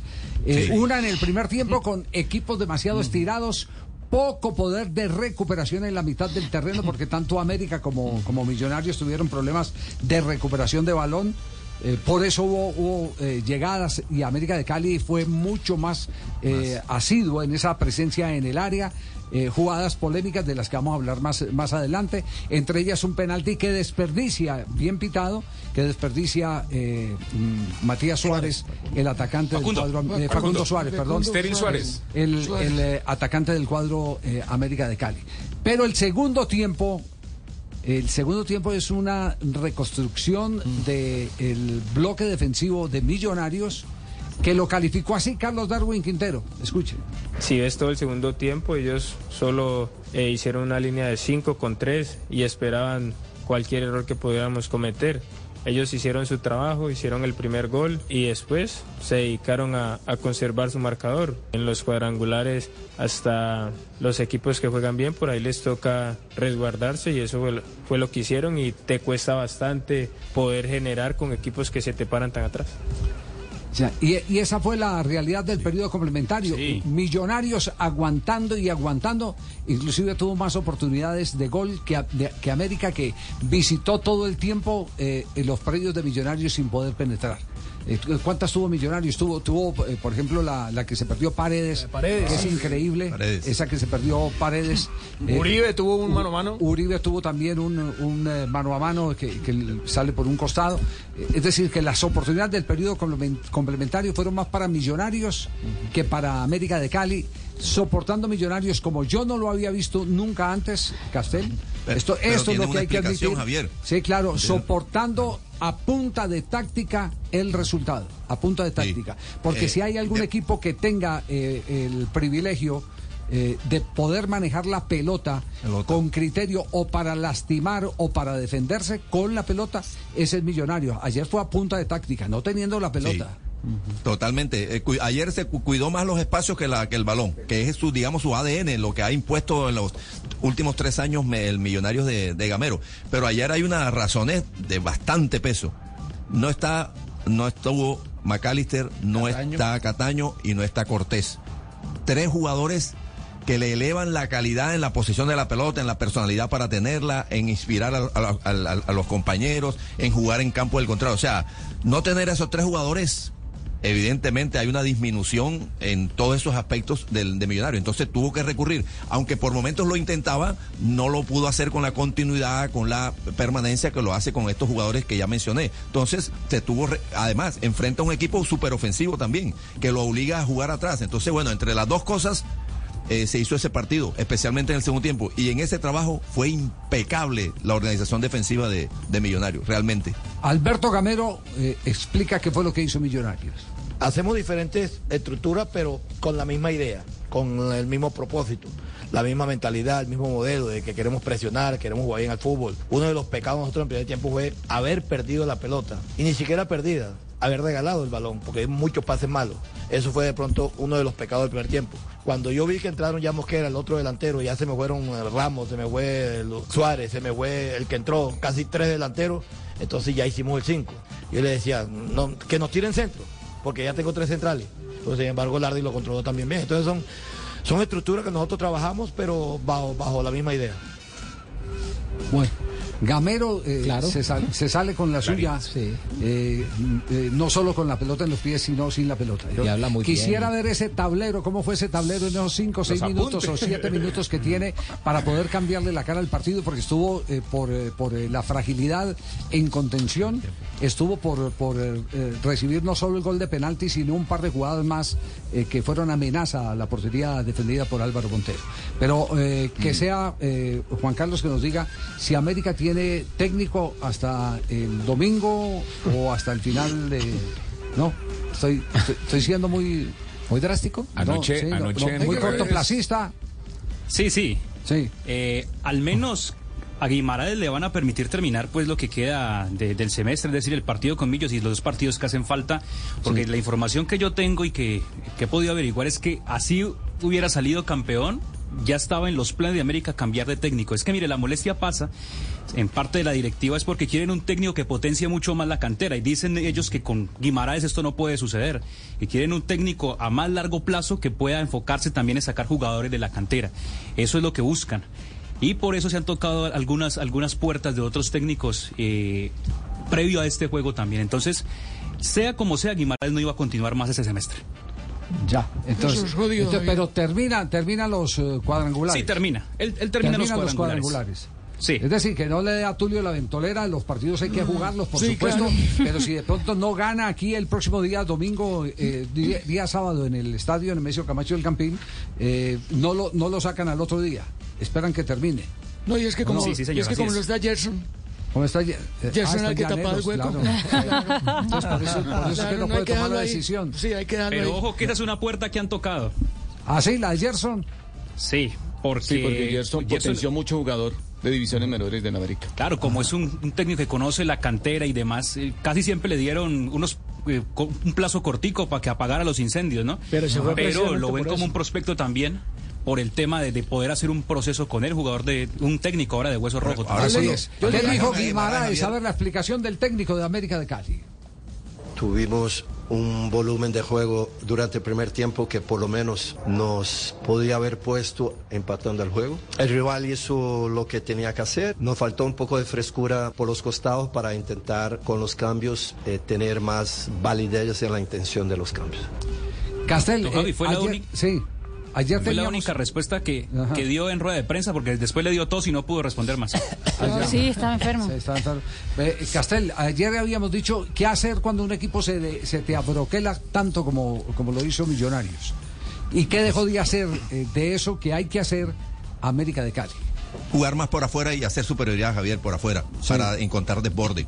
Eh, se empecinó en medio de cierta ansiedad y, y, verdad, porque a veces uno le pasa cuando, cuando está empecinado en ir hacia el arco y no encuentra porque hay un muro, quiere ir por, por adentro, por el medio, se olvidó de ir por afuera, de tener eh, punteros que desbordaran.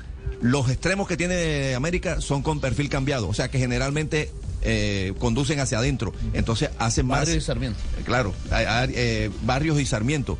Gambetean para hacia adentro. Entonces, claro, van hacia donde está todas la- las piernas, la mayoría de Yo piernas. digo que rivales. lo peor que le pasó a América fue llenar eh, eh, de pelotazos a la saga. Le- le- salieron con chichones los defensores de Millonarios. Le hizo fácil el trabajo a los Pero zagueros. total. Claro, ya- ya después- Y lo otro, y lo otro, el equivocado camino a- hacia la portería. Eh, usted eh, anoche tuvo la oportunidad de ver eh, eh, más minutos del partido, sobre todo ese periodo complementario, porque bueno ir y repasar cuando a uno le quedan algunas dudas y quiere eh, respuestas. Uno va, se sienta y, y- y pone la película y repasa. Le digo que el 60% de los pases al ataque de América de Cali fueron frontales. Y usted Frontales, no sí. puede atacar un bloque bien constituido con pases frontales. porque toda la ventaja sigue siendo el defensor. El defensor tiene ahí todo eh, el, el panorama para poder eh, generar un rechazo o establecer un anticipo si la pelota va a llegar a un eh, recibidor que, que está jugando entre líneas, por ejemplo. Pero, pero fue el camino equivocado. Y, y tristemente lo tengo que admitir después de ver parte del, del cotejo, eh, que a veces cuando usted quiere tener más delanteros eh, termina eh, siendo un poco más eh, atropellado. Puede ganar fuerza, puede ganar presencia, puede ganar fortaleza, pero eso no quiere decir que pueda ganar penetración, que pueda ganar profundidad. Y en el caso de América de Cali, lo tengo que decir, que haber sacado a Darwin Quintero de esa posición intermedia que tenía jugando a espalda de los volantes de Millonarios en el periodo inicial jugó papel fundamental, porque él te, él te garantizaba o un buen pase cerca al área o te garantizaba una falta como ocurrió en un par de oportunidades. Javier, generalmente, claro, cuando va pasando lo- los minutos y eh, ha sido casi imposible filtrar. un- y América juega siempre muy rápido y eso se lo destacamos, pero cuando tú tienes eh, a mucha gente por delante tuyo y poco espacio, no puedes ir tan rápido. Eh, recordaba un concepto, ahora que tú hablas de eso, Javier, un concepto de Bielsa. Bielsa suele decir. Cuando no tengo muchas oportunidades de gol, que el balón no está llegando a la zona de definición, no miro la zona de definición. Me empiezo a mirar en la zona de gestación a ver qué es lo malo que estamos haciendo en la elaboración del juego para hacerle llegar el balón más claro a los que están para definir. Bueno, ayer América no hizo eso. Pensó más inmediatamente en Adrián Ramos, en el muchacho Mosquera, un grandote, para meterlo ahí adentro, a ver si de pronto hay por presencia. La famosa eh, frase de Gustavo Alfaro que de- malinterpretaron algunos ignorantes cuando alguna vez dijo, primero hay que buscar el, el primer gol, no el segundo. América quería buscar el segundo, no el primero. Sin haber llegado al primero quería buscar el segundo. Por eso, ¿qué quiere decir? Que estaba atacando a lo que saliera. Y Sí, todo sí. eso benefició a, a Millonarios. Bueno, partido que tiene otra historia el próximo sábado. Eh, eh, ha habido cambio en la programación. eh, me estaba comunicando eh, Cristian, eh, la, la Dimayor lo ha establecido. A Nelson tiene señor, el dato. acaba de llegar en este momento el dato de la División Mayor del Fútbol Profesional Colombiano para el partido de la tercera fecha, días de la cuarta fecha, día sábado. Independiente Medellín, Boyacá Chico, el 3, sábado a las 6 y 20 en el Atanasio Girardot. Y el de Millonarios América, que también será el sábado, va a las 8 y 30 en el Campín. 8 y 30 de la noche en el Campín Millonarios eh, América Era las y 15. Fueron 15 minutos de correr O el sea que partido. el sábado estaremos con nuestra Eso selección Colombia que- y después Mo- por movieron si vuelve a 15 llover, minutos los dos. Claro, claro. Por el el partido de Selección partido de Colombia. Colombia. Para dar tiempo que la gente salga y vaya y se dirija al sí, Campín, sí. claro. Bueno. Y mientras yo llego de pasto, eso me dio más o menos 15 minutos. 15 minutos tiene avión propio. ¿qué? Sí, claro. Eh, Próxima candidatura también en Pasto, no, no. No, pues vamos a ver, hombre. Vamos a ver cómo es el ambiente, hombre, Javier. Sí. Yo hablé con Guimaraes, ya le dije. Sí, que le Digo, dijo. Guima. ¿Le habló en qué? ¿En Pastuso? ¿Le habló Sí, en yo le dije, hombre, Guima, mire, si Guima, si no se puede, al menos logra la estrella con América, ahí le tengo un puestecito en paz. Ah, ya. Esa es la explicación de la salida. Bueno, a nombre de Bauker, el fútbol profesional colombiano aquí en Blog Deportivo. Muy bien, le metemos buenas herramientas a esto. Un partido.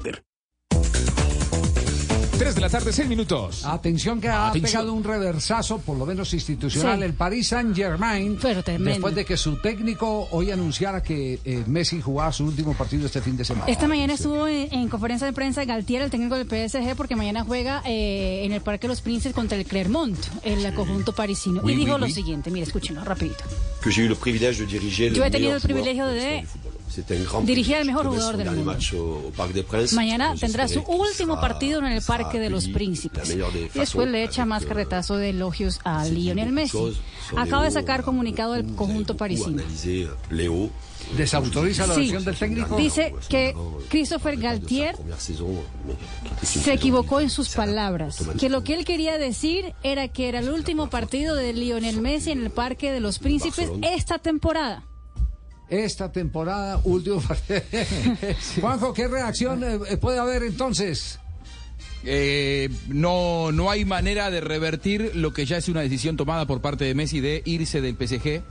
Eh, Galtier dijo lo que él quiso decir y me parece que se expresó perfectamente como lo dijo Marina. Lo que pasa es que probablemente vaya en contra de las aspiraciones del club, que por estas horas cree que puede seguir negociando con Messi. La versión que yo tengo es que Messi no va a quedarse de ninguna manera en el PSG, se le termina el contrato, no está cómodo allí, no se siente bien tratado, no se siente valorado. Eh, Barcelona eh, está cada vez más lejos y cada vez más frío porque hay ahí una guerra fría entre el presidente Laporta y el padre de, de Lionel Messi. Y hoy yo tengo como que las dos versiones más cercanas son Arabia Saudita con una oferta de 1.100 millones de dólares, 1.100 millones de dólares por dos temporadas, una locura absoluta. Y la otra es el Inter de Miami.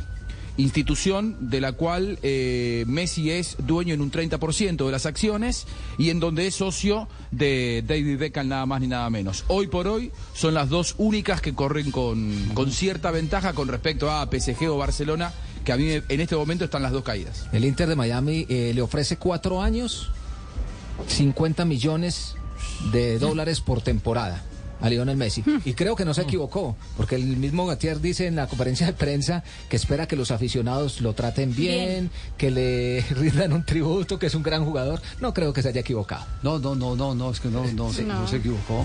El pa- el Dijo lo que PSG quería que- decir. El tema es que el PSG no está de acuerdo. mínimo habló con el deseo. Él está encartado con Messi. Mínimo habló con el cual. Sí, sí, así es es. un encarte caro. Tres de la tarde, ocho minutos, una pausa, nos informamos. Llega Miguelito con un minuto de noticias aquí a Blog Deportivo. En Blue Radio, un minuto de noticias. 3 de la tarde, 9 minutos, las noticias en Blue Radio. Mucha atención que se suspendió hace pocos minutos la votación de los impedimentos de la reforma a la salud y se levantó la sesión en la comisión, en la sesión de la Cámara de Representantes. También hay ya fecha para que la jefa de gabinete, Laura Sarabia, se asista al Congreso de la República. Será el próximo miércoles 7 de junio, em, que cuando se fue convocada por la oposición, la jefa del gabinete del presidente Gustavo Petro para que explique todo el escándalo del uso del polígrafo a su ex niñera. Precisamente fue citada en la Fiscalía General de la Nación una rueda de prensa en pocos minutos ah, para hablar de este tema y de cómo avanzan las investigaciones. En otras noticias, cayó la producción de gas en Colombia un 6,54% según informes del, go- del gobierno nacional. La información la tiene Marcela Peña. De acuerdo con la Agencia Nacional de Hidrocarburos, en abril solo se produjeron 1.028 millones de pies cúbicos de gas y el descenso se debe a la reducción del gas comercializado en varios campos. Se redujo el gas proveniente de Cupiagua y también se redujo el gas que viene del campo Floreña Mirador, esto por mantenimientos mayores en la planta Floreña Chuchupa. También se registraron mantenimientos en Gibraltar y se redujo la producción en Mamey debido al comportamiento de la demanda de gas este mes.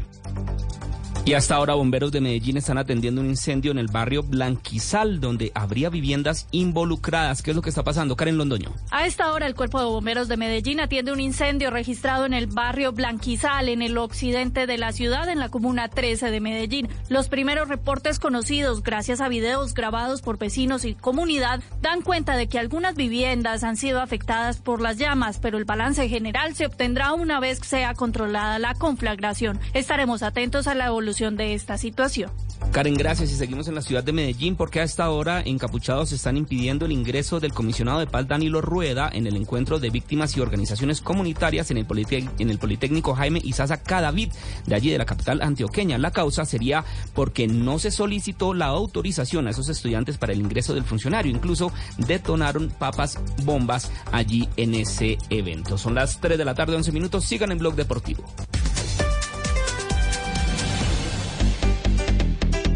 Son las 3 de la tarde, 11 minutos. Escuchas Blog Deportivo, panita. Entonces, ¿qué, panita? ¿Qué más, panita? ¿Cómo vamos? Bien, sí, señor, con Ah, todo. bueno, no era para saber si estaba. 3-11, el único show deportivo de la radio. estaba, yo estoy aquí como Va- así, vamos a hablar con un titular, eh, Panita. Vamos Bueno, a hablar bien, con un pues, titular. ¿qué me ha preguntado, Eh? No, No, no, no, no, no, no, titular. no, vamos a hablar es con un titular. Sí, con, con el No, no, de- de considerado mejor No. stopper. ¿Cómo es la historia de Kevin Balanta, el jugador colombiano que juega en el Querétaro? Vea, Javier, la cuenta llamada Statics Kicks, que es una cuenta eh, de estadísticas del fútbol mexicano, sacó la lista de los stoppers más efectivos de la Liga Mexicana en esta, en esta última temporada.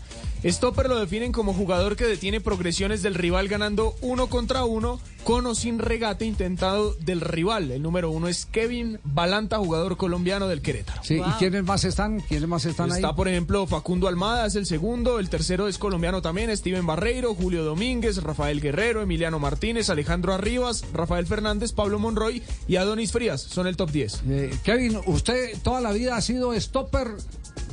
¿Cómo le va? Buenas tardes. Muy buenas tardes. ¿Cómo vamos? Eh, bien, gracias a Dios. Pues mira que siempre había jugado de volante, pues como más retrasado, y ahora acá ya dos semestres lo he venido haciendo de central, y pues la verdad me ha ido muy bien, no he venido trabajando mucho en esa posición, pues que es nueva para mí. Y la verdad me ha ido bien, me ha ido muy bien y espero pues seguir mejorando, ¿no? Espero seguir haciendo las cosas de la mejor manera. Ya, eh, eh, usted no había nacido y en el fútbol colombiano había una figura que era la de libero stopper que seguramente en algún equipo de fútbol ha tenido la oportunidad de, de ejecutar. Eh, el libero eh, o barredor y el stopper que perseguía al 9 hasta el baño si era necesario irse con él. Sí, El comercial La ese, era, ese era el stopper.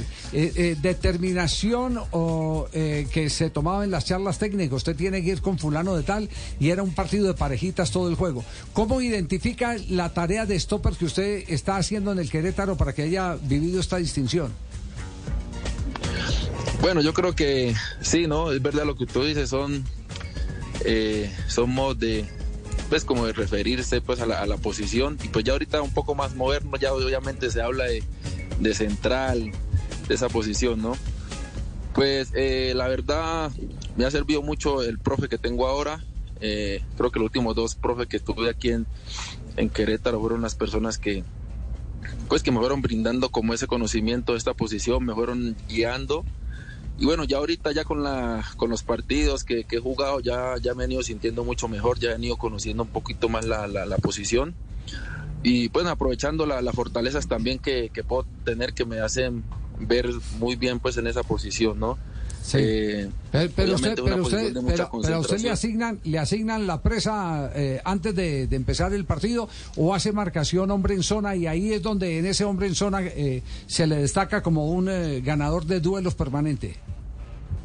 Sí, yo creo que es más, es más que todo en zona, ¿no? Eh, igual por lo general en los, cuando vas a, pues cuando vas a disputar algún partido, eh, la, la gente pues que trabaja aquí en el club te manda como los, los movimientos de los delanteros, ¿no? Los que los titulares y los y los posibles te mandan eh, las acciones de juego, entonces ya tú con eso, en base a eso ya ya miras los movimientos que pues que por lo general hace tal tal delantero que ya obviamente cuando te toque enfrentarlo ya sabes digamos un 90% de lo que de lo que pueda llegar a ser, ¿no? Que igual son cosas de que así uno estudia, o sea, que el fútbol se da de muchas maneras, ¿no? Entonces yo creo que eso, eso es una parte que nos ayuda mucho. Igual, yo creo que el trabajo también de nosotros es defender y trabajar los, los manos a mano es muy importante, sumándole, sumándole este, esta investigación que se hace, ¿no? Kevin, ¿cómo ha sido la transición en- del, del paso de, ser eh, volante 5, como jugaba en el Deportivo Cali en algún momento, a ser central? Y allí en esa posición que antes usted tenía está Cristian el Flaco Rivera, que también se entendió con en el Deportivo Cali. ¿Y qué tan importante ha sido esa amistad que ya viene desde años? Bueno, yo creo que eh, pues al principio fue complicado, fue complicado porque obviamente son, son posiciones que de central demanda como que, o sea, obviamente como de, de volante pues puede ser un balón y te pueden hacer un gol, pero de pronto no, no corres tanto riesgo como de central, ¿no? Obviamente de, de mucha más concentración. Eh, me han ido sintiendo muy bien porque siempre lo hice como de volante un poco más retrasado, ¿no? Un volante más, más defensivo. Entonces, pues fueron pocas las cosas que, que hubieron que, pues como que cambiar, ¿no? Un poquito el chip. No, y con eh, la cuestión de, con el tema de Cristian Rivera, pues la verdad sí ya nos conocíamos mucho. Es la verdad un jugadorazo, siempre lo tengo ahí adelante, siempre yo de atrás intento pues guiarlo, nos hablamos mucho. Y yo creo que eso también fue muy importante para, para el torneo que, que hicimos, ¿no? Nos fue muy bien a todos y bueno, esperamos seguir de la misma manera, esperamos seguir pues sonando como se dice y, y siempre buscando algo mejor. Kevin, ¿qué tipo de defensor es? Porque como era un volante, supongo que usted tiene mucho manejo de pelota o cumple la primera obligación, sacar la pelota como de lugar y me imagino que usted anticipa muy bien, ¿no? Para poder ganar esos duelos. No espera tanto, sino que anticipa. Sí, yo creo que en cuanto te hablo un poquito, pues como que la salida siempre me la dan un poco a mí, pues porque obviamente tengo un poco más de, de manejo con el balón, sé, obvia- sé salir un poco más, entonces yo creo que por esa parte, en cuanto a la salida, sí tengo mucha responsabilidad, ¿no? Eh, me favorece mucho que soy un jugador rápido, si me entiendes, entonces creo que tengo esa capacidad también de anticipar, de, ir a balones a, la espalda de, mi compañero, de, barrer, de barrer creo que esa, esa palabra también es muy usada pues en, en el fútbol, entonces creo que he venido haciendo muy bien la- las cosas, aprovechando estas fortalezas físicas, ¿no? Bueno, pues nos, nos alegra mucho eh, el que haya recibido esta distinción. Eh, eh, Juan Camilo, eh, reiteramos la fuente de esta distinción, declarando eh, el mejor stopper del mundo en este momento a, a Kevin Balanta. Statis Kicks, Javier, que es una plataforma de data eh, del fútbol mexicano y saca justamente la lista de los 10 stoppers más efectivos de la Liga Mexicana en la última temporada, definiendo stopper como jugador que detiene progresiones del rival, ganando uno contra uno. Kevin Balanta, el colombiano del Querétaro, es el número uno. Un abrazo, un, un abrazo. Gracias, eh, Kevin. Muchas gracias a ustedes por la invitación. Estén bien. Muy amable, ándale, güey. Está bien mexicano. Órale. Está bien Órale, mexicano. de- sí. Eh, eh, entonces, eh, a ver, la información que nos habían dado era que lo tenían como el mejor stopper del mundo. No, de No, la Liga Mexicana. De la Liga Mexicana. Ah, sí, pues nos lo habían presentado aquí. Tenemos entonces dos colombianos en el top 5, ¿no? Sí, sí. Pero, pero para ser, para ser sinceros, eh, la función eh, que él ejecuta ya no es stopper. Es, eh, ahí hay una mala interpretación de, de la definición de la función. Eh, si, si dijeran eh, stopper es el jugador que, que va permanentemente por todos los sectores eh, recibiendo al, Él es al más atacante. Según la explicación que nos da él. No, no, es el no, no, no, es no, un no, defensor no, no, central, no, eh, él acaba de decir que marca nombre en zona. Sí. Que ah, marca nombre en zona. El, el que cae en su zona, él lo toma. Entonces es una marca en zona, no es un stopper. Castel, eso no es un stopper. Stopper era como se jugaba El antes. stopper, el stopper era Ruggeri y el, el líbero era Brown. Exactamente. El stopper era Reyes, el hombre de hierro, y el líbero era Pacutini. Escobar y la mosca. Exacto. Es, ese- esa, esa el era. stopper era el que iba adelante a, a No, machacar, a, a- a- chocar. claro, Sí. a- a agarrar El que te frenaba, el número nueve. como su nombre lo indica, a chocar, stopper, el a te hace frenar. Bueno, los uruguayos, stop. los uruguayos no utilizan la palabra stopper, los uruguayos utilizan la palabra cancerbero, que nosotros Claro. la utilizamos, eh, la palabra cancerbero, para, el arquero. Cancerbero viene del, del, eh, ¿Del infierno? Doctor Mocus, el perro del infierno, ¿se acuerda? Sí. Bien, gracias. Ah, usted no estaba en el infierno, ¿no? No, eh, bueno, unas veces. Sí, pero una vez. Pero- pantalones. pero tiene tres cabezas. Sí, Se alcanzó a ver el hueco. Sí, se acaba. Sí, Antonio. Pero, pero siempre, o sea, es una definición en la semántica que nos viene en intríngulis y El nos perro pone- que Cancerbero es un, un cuidandero. El Entonces, cuidandero, a- sí, allá en, claro. vez de- a- en Uruguay, en vez de decirle stopper, dicen, eh, de- dicen cancerbero. Es un perro de préstamo. Porque es un, un cuidandero del número 9 de- del equipo rival o del atacante más adelantado. Marcelita iba a decir algo, Marcela Monsalve, nuestra compañera. Don Javi, sí, es que hay unos datos extras eh, de Kevin Balanta. Ha jugado como pivote 101 partidos, ahí ha marcado 4 goles y 4 asistencias. Como defensa central ha jugado 30, como mediocentro 3 y como lateral derecho también ha jugado, ha jugado 1. Sí, sí. Bueno, pero, aquí hay un hombre con, con el que nos podemos desenvolver muy bien para hablar, eh, seguir hablando del tema. Está Andrés Ginás en este momento. Ah, pensé que era yo. ¿Usted? ¿Usted, usted qué? Aquí quedó No, con esa definición que usted acaba de dar de... Sí, no, no, Sí. Entonces siempre es importante analizar las cosas desde varios puntos de vista. No, no, no. ¿Desde cuáles? Lo decía el Visco. Ay, qué horror. Ay, no. Qué horror. Andrés, ¿cómo le va? Buenas tardes. Buenas, buenas tardes a todos, ¿cómo están? Bien, afortunadamente. ¿Cómo va la causa? Bien, bien, bien, ya acá en Bogotá descansando un poco del partido de ayer. Sí, eh, nos quedó una duda y, y lo comentamos en nuestra transmisión. No sé si ustedes comparten el mismo diagnóstico y si es así, nos gustaría saber de puro, eh, eh, como, como dirían los pelados en la calle, de puro sapo, de puro metido, eh, que- ¿qué fue lo que les dijo Gamero? Porque vimos a un equipo con poca contención en el primer tiempo al que le llegaron. Los defensores tuvieron que luchar mucho, a, veces eh, sin poder tener alguna referencia para marcar, porque les venían muy libres desde la mitad. Y después una etapa complementaria donde los defensores se lucieron sacando balones a lo lindo. Eh, pelota que llegaba era pelota o, que, o que por abajo, por arriba, resolvían muy bien, pero ya con un medio campo mucho mejor armado. No sé si esa misma visión eh, que tuvimos nosotros en el partido la comparten ustedes los jugadores y, y- y queda la inquietud, cómo reconstruyeron defensivamente el equipo, porque Millonarios eh, también ese es otro, otro presente que está en el comentario del día a día. Millonarios es un equipo que se defiende más con la pelota que con la táctica y sin embargo ayer el segundo tiempo fue una obra maestra de táctica.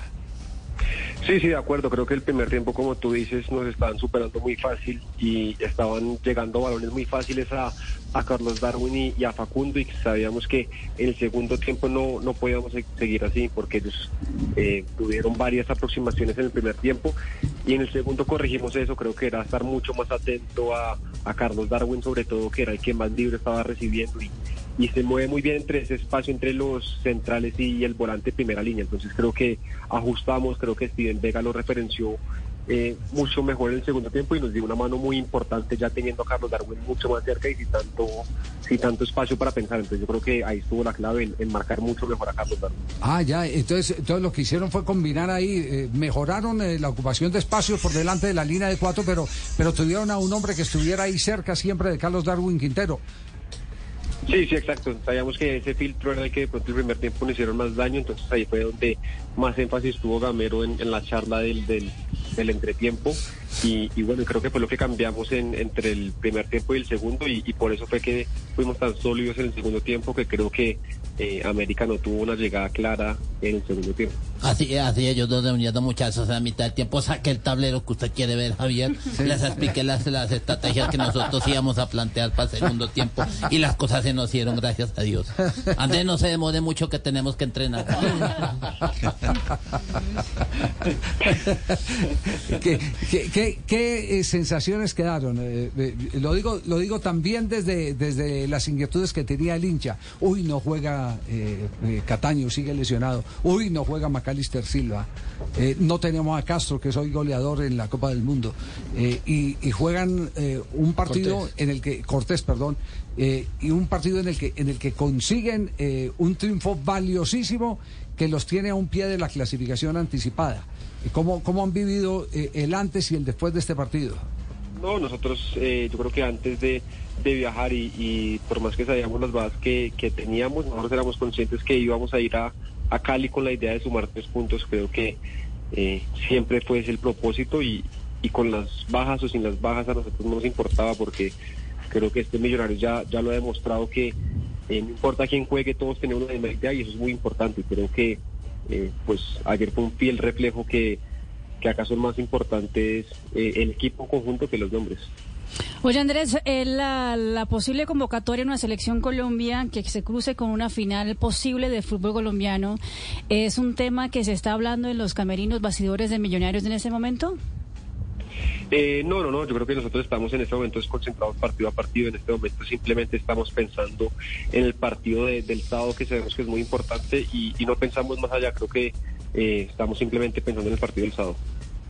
Andrés, eh, al final de, eh, de temporada pasada hubo rumores, pero ya que está aquí de una vez le pregunto, ¿Ginás por cuánto tiempo en Millonarios? No, no, no, eh, yo creo que eso es algo que va pasando día a día, semestre a semestre, pero en este momento estoy muy feliz y, y, y bueno, yo creo que es, hay, hay, hay, hay momentos de momentos, pero en este momento solo estoy pensando en millonarios. Ya. Andrés, eh, eh, eh, ¿quién lo representa? ¿Su mamá o su papá o mamá y papá? A usted. No, en este momento estoy con Top Athlete, eh, Ah. con la, la- la agencia que me está representando, que entre otros tiene también creo que a, a Gustavo Puerta, a Cortés, a Mandoma, tiene varios y, Ya. y bueno, estoy muy contento con ellos. Bueno, yo, lo que pasa es que de, de- de puro metido también le tengo que decir, porque un día, un día de casualidad me encontré con el presidente de Millonarios en un restaurante, yo andaba Ujú. con el exministro Lucena, Sí. que habíamos ido a conversar sobre temas de- del deporte colombiano, y por la puerta principal eh, entra el, el- el doctor eh, eh, Camacho, y después entra el mam- la mamá y el papá de, de, de, de Ginás. Entonces, por supuesto, uno pregunta, ¿y qué, ¿de qué están hablando? Pues, ¿qué estamos hablando? De lo que tiene que hablar al- al- el papá de un futbolista y la mamá de un futbolista. ¿De cuándo le van a aumentar a mi hijo? ¿Funcionó el almuerzo? Sí hubo mucho tiempo que ellos dos me representaron, que eran más o menos los que estaban metidos, pero desde el semestre pasado eh, pues decidimos firmar, pero pero sí, toda mi, casi toda mi carrera ellos eran los que estaban más o menos representándome y los que hablaban y, y velaban por mis intereses. Recuerden que la mamá del Gato Pérez era la representante en su momento del jugador. Bueno, la mamá de. Seijas también, la mamá de Seijas era Correcto. la representante. Pues Andrés, eh, un eh, abrazo inmenso, muchas gracias por eh, sacar estos minutos para compartir con eh, nosotros y por supuesto con los hinchas de Millonarios que nos escuchan a esta hora y esperamos eh, eh, mm, a ver cómo va a resolver porque seguramente eh, va a haber un campanazo eh, con la convocatoria de la selección. Colombia. Eh, el, que, el, que, el que la tiene más fea siempre es el jugador de fútbol porque porque que lo llaman de la selección de su país y es bien complicado decir Sí. no, ¿cierto? Y jugar una Eh, final. Y, ju- y- y- y- y le quitan la posibilidad de jugar una final con el equipo que ha crecido, también es muy complicado. Mientras tanto, pues eh, tome agüita eh, valeriana para que, para que sepa resolver cuando, cuando le llegue el chicharrón. Bueno, bueno, pues para esos problemas uno primero tiene que, que ganarse el lugar, primero llegar en la final y después eh, da gustos que esos sean los problemas. Entonces, nada, esperar y, vivir respuesta. día a día. Esa es buena respuesta. No, y no solamente jugador, a mí también me toca, Javier. ¿Sí? Yo a veces ya con este tipo de planteamientos quedo como el rey Carlos de Inglaterra. ¿Cómo? Bailando con la más fea. Hasta luego, Andrés, un abrazo. Hasta luego, muchas gracias. Chao, muy amable. Andrés Ginás, el zaguero central del conjunto de los millonarios. Muy centrado. Tiene. Voz de adulto, ¿no? Voz de señor. Muy bien, está muy bien preparado. ¿Usted cuándo va a tener No sé, mejor no porque está vivo todavía, entonces. Don Javi, ha- hay, hay, hay jugadores como Ginás en sus inicios que lo representaba su papá, su mamá. Eh, hemos visto jugadores que los representa su esposa. Pero yo creo que el único caso en el mundo es el de Roberto Velar, que lo representa la suegra. No, no, no, no. Sí, porque ¿En serio? ya- ya- Sí, lo es así. representa la suegra. Sí, la claro, la suegra le representa. Está cuidando la plata de la hija. ¿Cómo que habla? Porque por ejemplo, a que no lo representaba la hija, pero es normal. Mire, mire, mire, mire qué coincidencia. Ahora que estuvimos en Qatar, y esto antes de, de ir a nuestro próximo corte comercial, cuando estuvimos en Qatar, eh, pues la curiosidad, uno empieza a averiguar, eh, mire, eh, cómo es convivir un, un hombre con cuatro o cinco esposas. Eh, no se pelean entre ellas y se hace unos 50 mil preguntas. paraíso. Todos por igual. Ah, no crea. Hay, hay una frase al respecto. Sí, ¿cuál? Un hombre puede tener cinco mujeres, Ajá. pero cuando, cuando conoce a la correcta, suma seis. Pues bueno, encontramos a una mexicana casada eh, con eh, un eh, catarí. Y entonces nos pusimos a conversar con ella, le preguntamos, mm, mm, eh, ¿en su casa vive otra esposa más? Y dijo, no, mi esposo es muy pro-occidente eh, y es un marido maravilloso, espectacular. Y entonces, entonces pero sabe, pero sabe cómo se maneja el- la interna en un hogar donde hay un marido y cuatro o cinco esposas, esposas. sí. Y entonces dice, el problema no son las esposas. Mm, ya, ya Los ¿para dónde líos son la suegra. Sí, sí, sí. sí. Porque las suegras son las que van a vigilar si a la quinta le están dando los mismos privilegios a la primera que Todo obliga tiene que la ser ley. igual, La manager. tiene Que ser obliga, igual. obliga la ley. La manager. Entonces, entonces, entonces Ovelar eh, eh, va por el camino correcto. Eh, o los cataríes más bien van por el camino de Ovelar. Los cataríes por el camino de Ovelar. ¡Panita! Entonces, ¿qué, panita? ¿Qué, panita? Entonces me presenta, sí, sí. No, Pero no- su suegra, ¿dónde está? Mi suegra, eh, yo, yo ¿Qué tengo un? O no tengo ningún problema. Me maneja, me maneja todo. Sí, pero le preguntaron por la suegra. Sí, yo estoy bien de mi suegra, está Ah, bien. bueno. ¿Está bien Pregúntale a don? Javier, No, hombre, no, no. aproveche la oportunidad. ¿Qué que- más, don Javier? ¿Cómo está usted? Perdió la oportunidad. Ya. Acaba de anunciar la Atención. UEFA que podría cambiar tío, el árbitro de la final de la Champions. Atención. Sí. La UEFA podría verse obligada a cambiar el árbitro de la final de la Champions que enfrentará el 10 de junio al Manchester City, el Inter eh, en Estambul, después de que el polaco Marciniak, que fue el árbitro de la final, designado para dirigir el partido, haya sido acusado de participar el lunes en una manifestación organizada por un partido de ultraderecha. La UEFA reclama una urgente clarificación y adoptará una decisión en las próximas horas para revisar todas las pruebas. ¿Vio? Vamos a comerciales. No, pero ayer- ¿cómo me va a dejar así? Hacemos una pausa. Ponete el- Acuérdate toda la que, culpa a ti, acuérdate Tibaquira. que un buen defensor central tiene que llegar rápido a las coberturas. Tiene que anticipar. Tiene aprovechar anticipar. la oportunidad. Exacto, Anticiparse. No culpe al 10. Entonces, ¿cómo le parece, don don Javier, que estaba ya que me anticipé a la No presentación? culpe al tampoco. Hola, amigos, bienvenidos a la hora con más Chistes. Espera que hoy tenemos cantante nueva. Nueva foca. Ay, de verdad. Otra foquita, a ver. Marcela, ay, Marcela, ya Marcela, mira, me lo no dio Marcela. El día. Haz una canción, Marcela. Eso, aplaude, Marcela. Las super focas. Hola, amigos, bienvenidos a la hora con más la bienvenida Marcelita Marcela arregló este, este coro. Llegó, llega en un pueblo, Javier. Sí, señor, en un pueblo. ahí se caguachené. Llegó un cura. No se ría que todavía no has vino. A ella le gustan los chistes al revés. No, pero necesitamos que se ría así de... Sí, sí, bueno, gracias, Marcelita. Llegó un cura y entonces se empezó a confesar. Y todos los días llegaban las muchachas, acúsame, padre, que anoche me acosté con John. Yo, tranquila, hija mía, eh, reza tres pares nuestros y consigna 50 mil pesos ahí. Al otro día otra vez. Acúsame, padre, que anoche me acosté con John. Otra, otra, no Otra- la misma. otra no, muchacha. Otra muchacha. Oiga, pero. Tranquila, hija mía, reza tres Ave Marías y consigne 100 mil pesos ahí en la- Y al otro día otra muchacha diferente. Padre, acúsame que anoche me acosté con John. Digo, tranquila, hija mía, rece cuatro credos y consigne 80 mil pesos ahí en la una. Todas llegaban con John. Sí, todas No, con una John. vaina, entonces ya el cura cabreaba la vaina, ¿no? Y a los ocho días llegó y se sentó un tipo al lado. Buenas, padre. Yo, sí. Yo soy John. ¿Tú eres John? Digo, padre. O parte por mitad conmigo o cambia el pipí de parroquia. Qué pena con la gente. Qué pena con Marcela. Es comulgar, hombre. Qué pena, Marcela, no es así todos los días. Qué pena No, contigo. estamos llegando a otro nivel. Son las 3 de la tarde. Desde que Buscali empezó con... Cambiamos la hora. 3 de la tarde, 33 minutos. Una pausa. Ya regresamos al único show deportivo de la radio, Blog Deportivo. Here's to feeling that we belong and feeling part of something bigger. Here's to being there for each other and finding friends who become family. Here's to the talkers, the listeners, and the cooks. Absolutely the cooks. Here's to the ones we can't imagine not knowing. And here's to all the wonderful and powerful things that happen when we come together. Here's to us, all of us.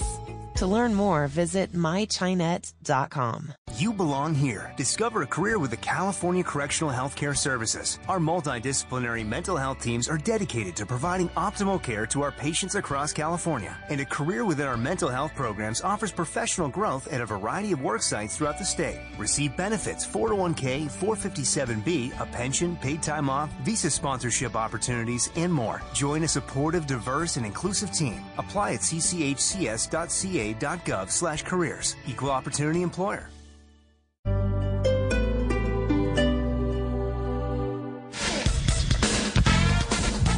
3 de la tarde, 34 minutos. Blog Deportivo, el único show deportivo de la radio. 3.34. Noticias de los equipos de Bogotá. ¿Hay alguna noticia por los lados de Independiente Santa Fe? De Independiente Santa Fe, eh, Javier, que por ahora no se va a hacer la extensión del préstamo de José Enamorado.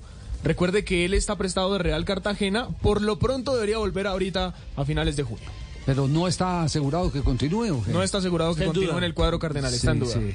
Eh, Jugadorazo. José, no, sí, pero a ver, eh, digamos, no se discute la, la condición para el mercado, ¿cierto? Pero el costo-beneficio, eh, eh, dentro del beneficio está el que usted pueda venderlo después internacionalmente. Eh, decíamos acá que es un jugador de poca talla, pero es que además tiene poco peso, tiene muy poco peso. Puede tener la talla de Messi o puede tener la talla de Papu Gómez, que son tal vez los, los enanitos de la selección argentina, pero, pero esas eran unas moles. Físicamente más Físicamente, formados. claro, mucho más formados. Entonces no es un jugador de, de- de una preferencia Proyección internacional. Entonces, eh, por la plata, por la plata que se pide, entiendo que el obstáculo está es en eso en que eh, es una plata que difícilmente usted la puede volver a recuperar porque para comprar un jugador de la edad de enamorado usted siempre está pensando en que lo- le saco jugo aquí un instante pero después lo vendo y le dejo al club a, la institución un- una ganancia. Ese, es el, el- el secreto de, de los eh, negocios por lo menos los del fútbol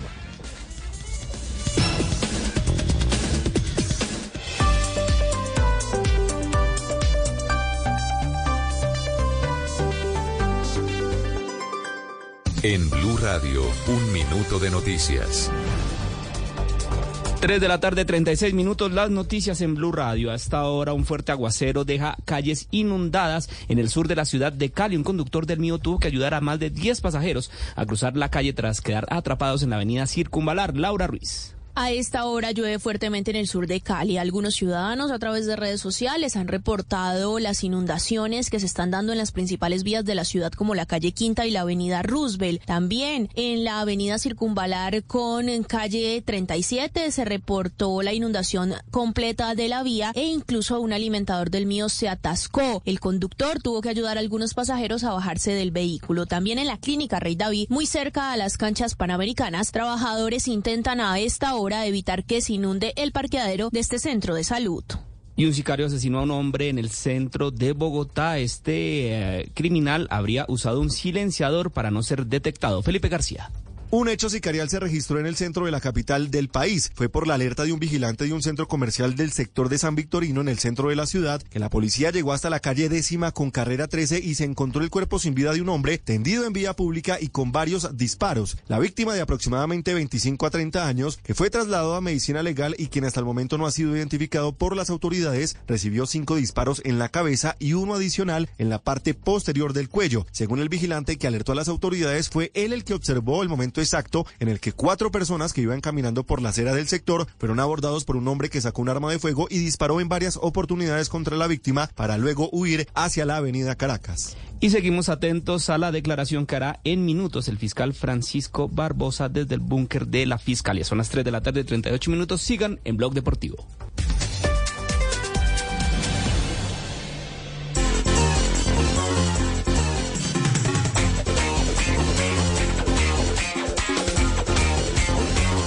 Las 3 de la tarde, 38 minutos. Estás escuchando Blog Deportivo. Este es el único show deportivo de la radio. También estamos en nuestro canal de YouTube y en Facebook. A ver, hagamos un picadito de, de cosas eh, insólitas.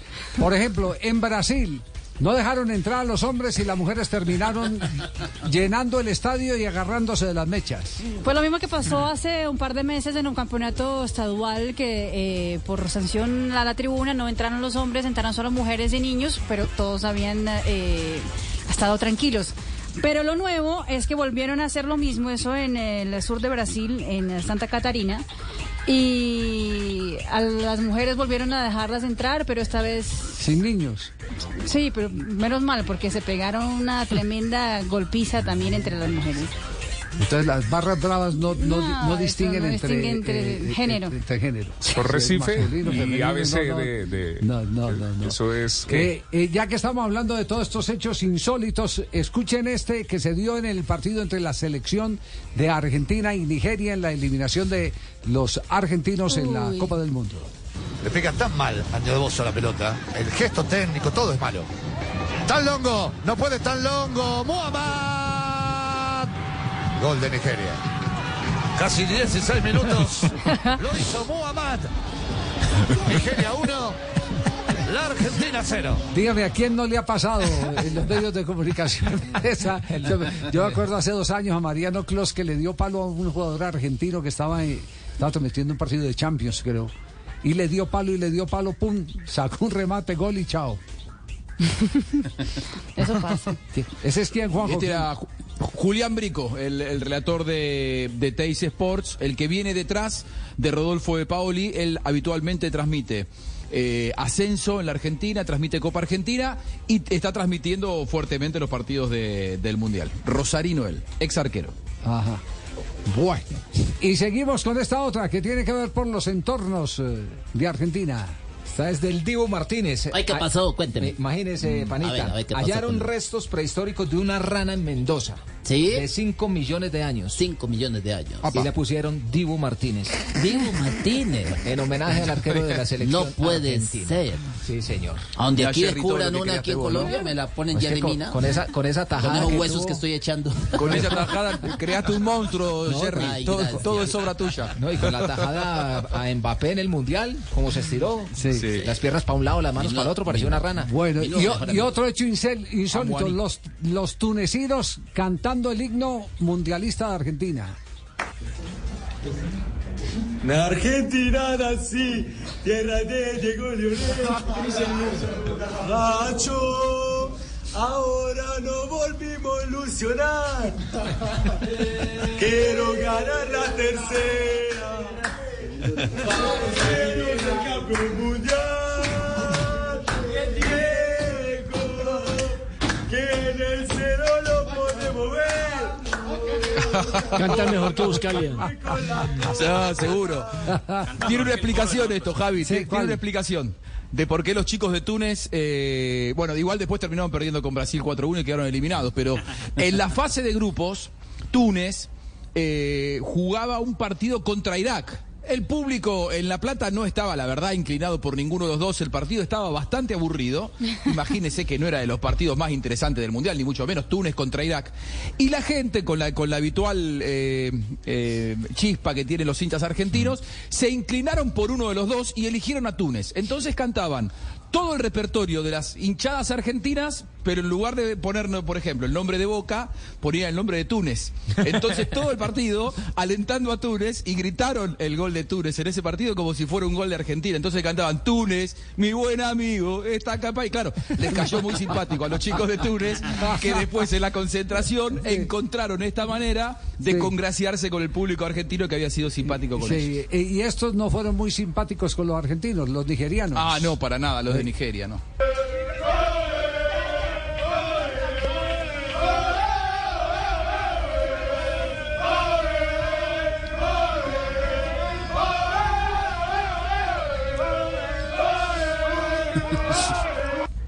Una cosa es lo que se escucha, otro lo, que- lo que se ve. Eh, eh, c- ¿Cómo cayó? Porque lo vi en la primera página de, de Olé.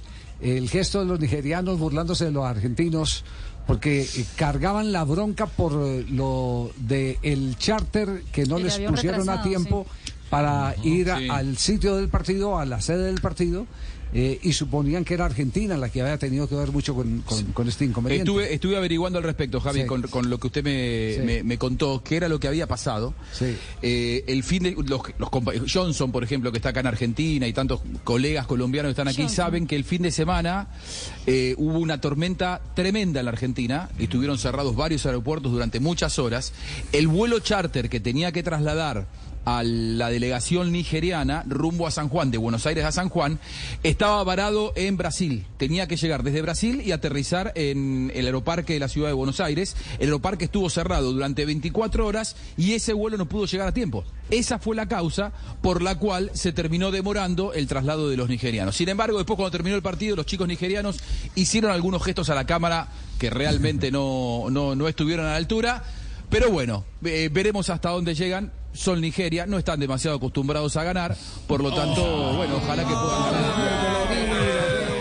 Y seguir celebrando. Le hicieron campeones olímpicos, ¿no? Campeones. ¿A quién le ganaron el título Sí, hace- olímpico? A Brasil. A Argentina en el 96. Claro, Atlanta, Atlanta, Atlanta, creo. no están acostumbrados. Bueno, no, no, bueno, pero, pero estos chicos ni siquiera habían ganado y Argentina claro. después de eso ganó un par de campeonatos del mundo, un par de no, Juegos Olímpicos. No alteres el libreto, fue contra Argentina ahí. El, Contra Argentina, sí, sí, sí. El 96, el gol sobre la hora. alteres el libreto. No, hermano. la única que tenés para desquitarte de Juanja y de Juanjo. Sí, la hace al revés. y la hace al- no, no, no. Se- se- No, no, no. se da duro él. Le tira del centro para, para que cabecee y la tira por arriba del travesaño. Pero, el otro tema duro es el tema de eh, los cánticos racistas y los insultos Uy, que ha sí. denunciado la selección de Brasil en Argentina. ¿Cómo es la historia, Mari? Javi Robert Renan, el jugador ese defensa brasileño, uno de los mejores jugadores que tiene la selección sub-20 de Brasil. Eh, también estuvo en los sudamericanos sub-20 aquí en territorio colombiano. Eh, fue, el, eh, digamos que es la víctima en este momento. Eh, en el partido contra la selección de Túnez fue víctima de racismo. Eh, fue expulsado, el jugador fue expulsado durante el, el- el compromiso. Hubo una provocación, ¿cierto, Marce, en el terreno de juego? Sí, digamos que podría ser, algunos lo interpretan como que el jugador respondió ante unas provocaciones. Él en el minuto 45, eh, antes de que se acabara el primer tiempo, lo expulsan por cortar, por cortar una jugada de su rival, le sacan la roja directa y cuando se está yendo del terreno de juego, eh, hace algunos gestos, besa la camisa y muestra las cinco con la Pues, mano en el potencia cinco. campeón. Yo me imagino que pues, saliendo del estadio, No, mientras iba lo expulsado, hay mucha compe- Sí. competencia, rivalidad Brasil-Argentina, le habrá gritado de todo y él puso cinco, así como si fuera pentacampeón. eh, le, ves el escudo de la camiseta, eh, pero después de eso le llenaron las redes sociales de racismo impresionante. Fue todo enviado para la FIFA. Todo, de- una cosa eh, impresionante. sí, signos de emojis, de... de, de Nunca lugar para el racismo. eh, Nunca lugar para el racismo. Bueno, negro de no sé cuántas, todo, todo, todo, todo, todo, todo, todo le escribieron. Eso estuvo mal, como estuvo la de los ¿La muy pocos colombianos que sacaron la, la bandera de Palestina para provocar a los israelíes. en el Israelíes. A los israelíes, sí. Eh, eh, Todo eso, este mundo está loco y todo el mundo quiere buscarle bochincha a todo el mundo. Ese, es- ese es el Mm. problema. El lío es que cuando los que tienen que dar ejemplo entran en el bochinche, ¿cierto, doctor? Eh, correcto. Así es. Así es, uno tiene que predicar, tomar ejemplo de tipo de cosas. Luego, ¿qué ha pasado estos días? No, nada, está hablando el fiscal general de la Nación en este momento. En cualquier instante viene Ricardo Ospina Sí, señor. para eh, entregarnos información, porque creo que es el tema de la eh, jefe de gabinete, jefa de gabinete del Sarabia. presidente de la República, Laura Sarabia. Muy bien. En un instante, ¿sí? Son las 3 de la tarde, 47 minutos. Escucha el Blue Radio, BlueRadio.com. Bueno, eh, Jota. Eh, ¿cómo, cómo le fue al eh, Independiente Medellín futbolísticamente hablando? No a nivel de resultados, porque sabemos que quedó ya planillado. Pues, no, el- el- en la, matemática ya no da Javier. Sí. Lo que pasa es que después de usted tener ocho opciones claras de gol y no meter ninguna, ya cualquier explicación se cae y cualquier técnico se queda sin argumentos, porque es que las opciones se crearon. Medellín llegó ocho veces claras a posición de gol, no la metió. El, el, el Chico llegó dos, una en el minuto 92 y como cosa rara, Medellín perdió en el último minuto. Siempre le ha pasado. Desde hace rato Medellín en los últimos minutos siempre da ventajas y ayer no fue la excepción. Eh, ahora el tema es eh, lo que sigue, porque Medellín sigue vivo en Copa Libertadores eh, y tiene que pensar ya en, en la liga del próximo semestre. Y hay algunas dudas ahí en los directivos si dejar a Sebastián, si buscar otro tipo de técnico.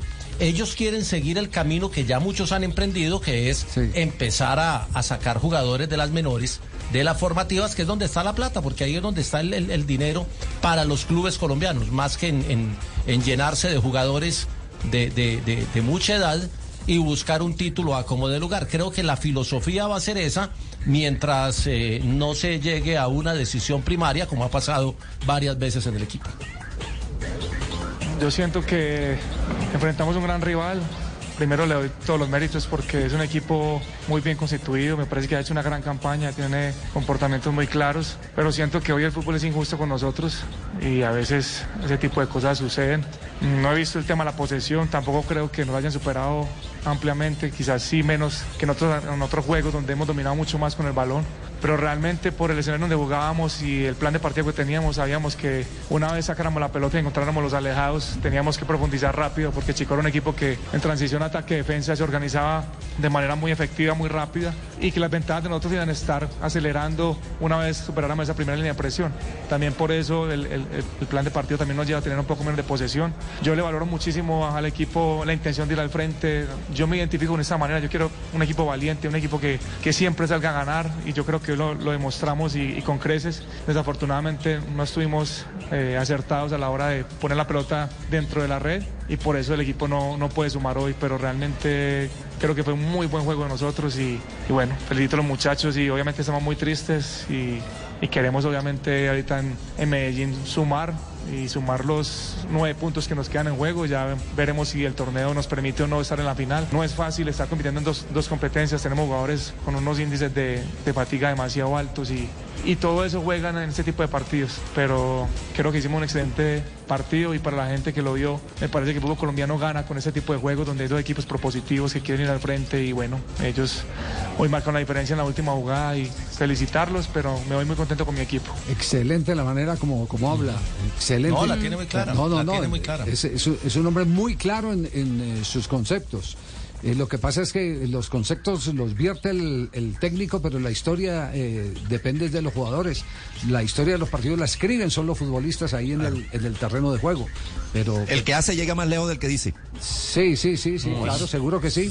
Pero lo que pasa es que también se necesita quien diga algo interesante para que los que hacen tengan un plan. ¿cierto? Entonces, Una ese- lástima que- Pero, pero habla, que- que- habla se le entiende muy claro todo, el- todo el mensaje, todo lo que pretende. Sin duda, sin duda.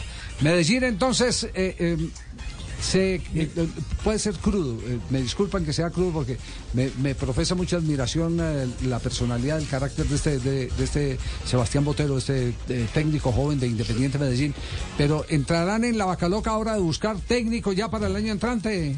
Lo, lo- lo que pasa, Javier, es que usted sabe que... ya se, perdieron a Restrepo, ya Alejandro Restrepo, ni América de Cali, ni América de Cali, ni el equipo Ni el Medellín. Deportivo Independiente de Medellín, que lo querían, que coquetearon, se resolvieron a tiempo, así que eh, renovó con el Deportivo Pereira, que se lo van a reforzar.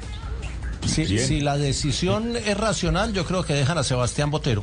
Si la decisión es emocional, como pasa muchas veces en el Medellín, creo que buscarán un técnico por fuera. Bueno, muy bien.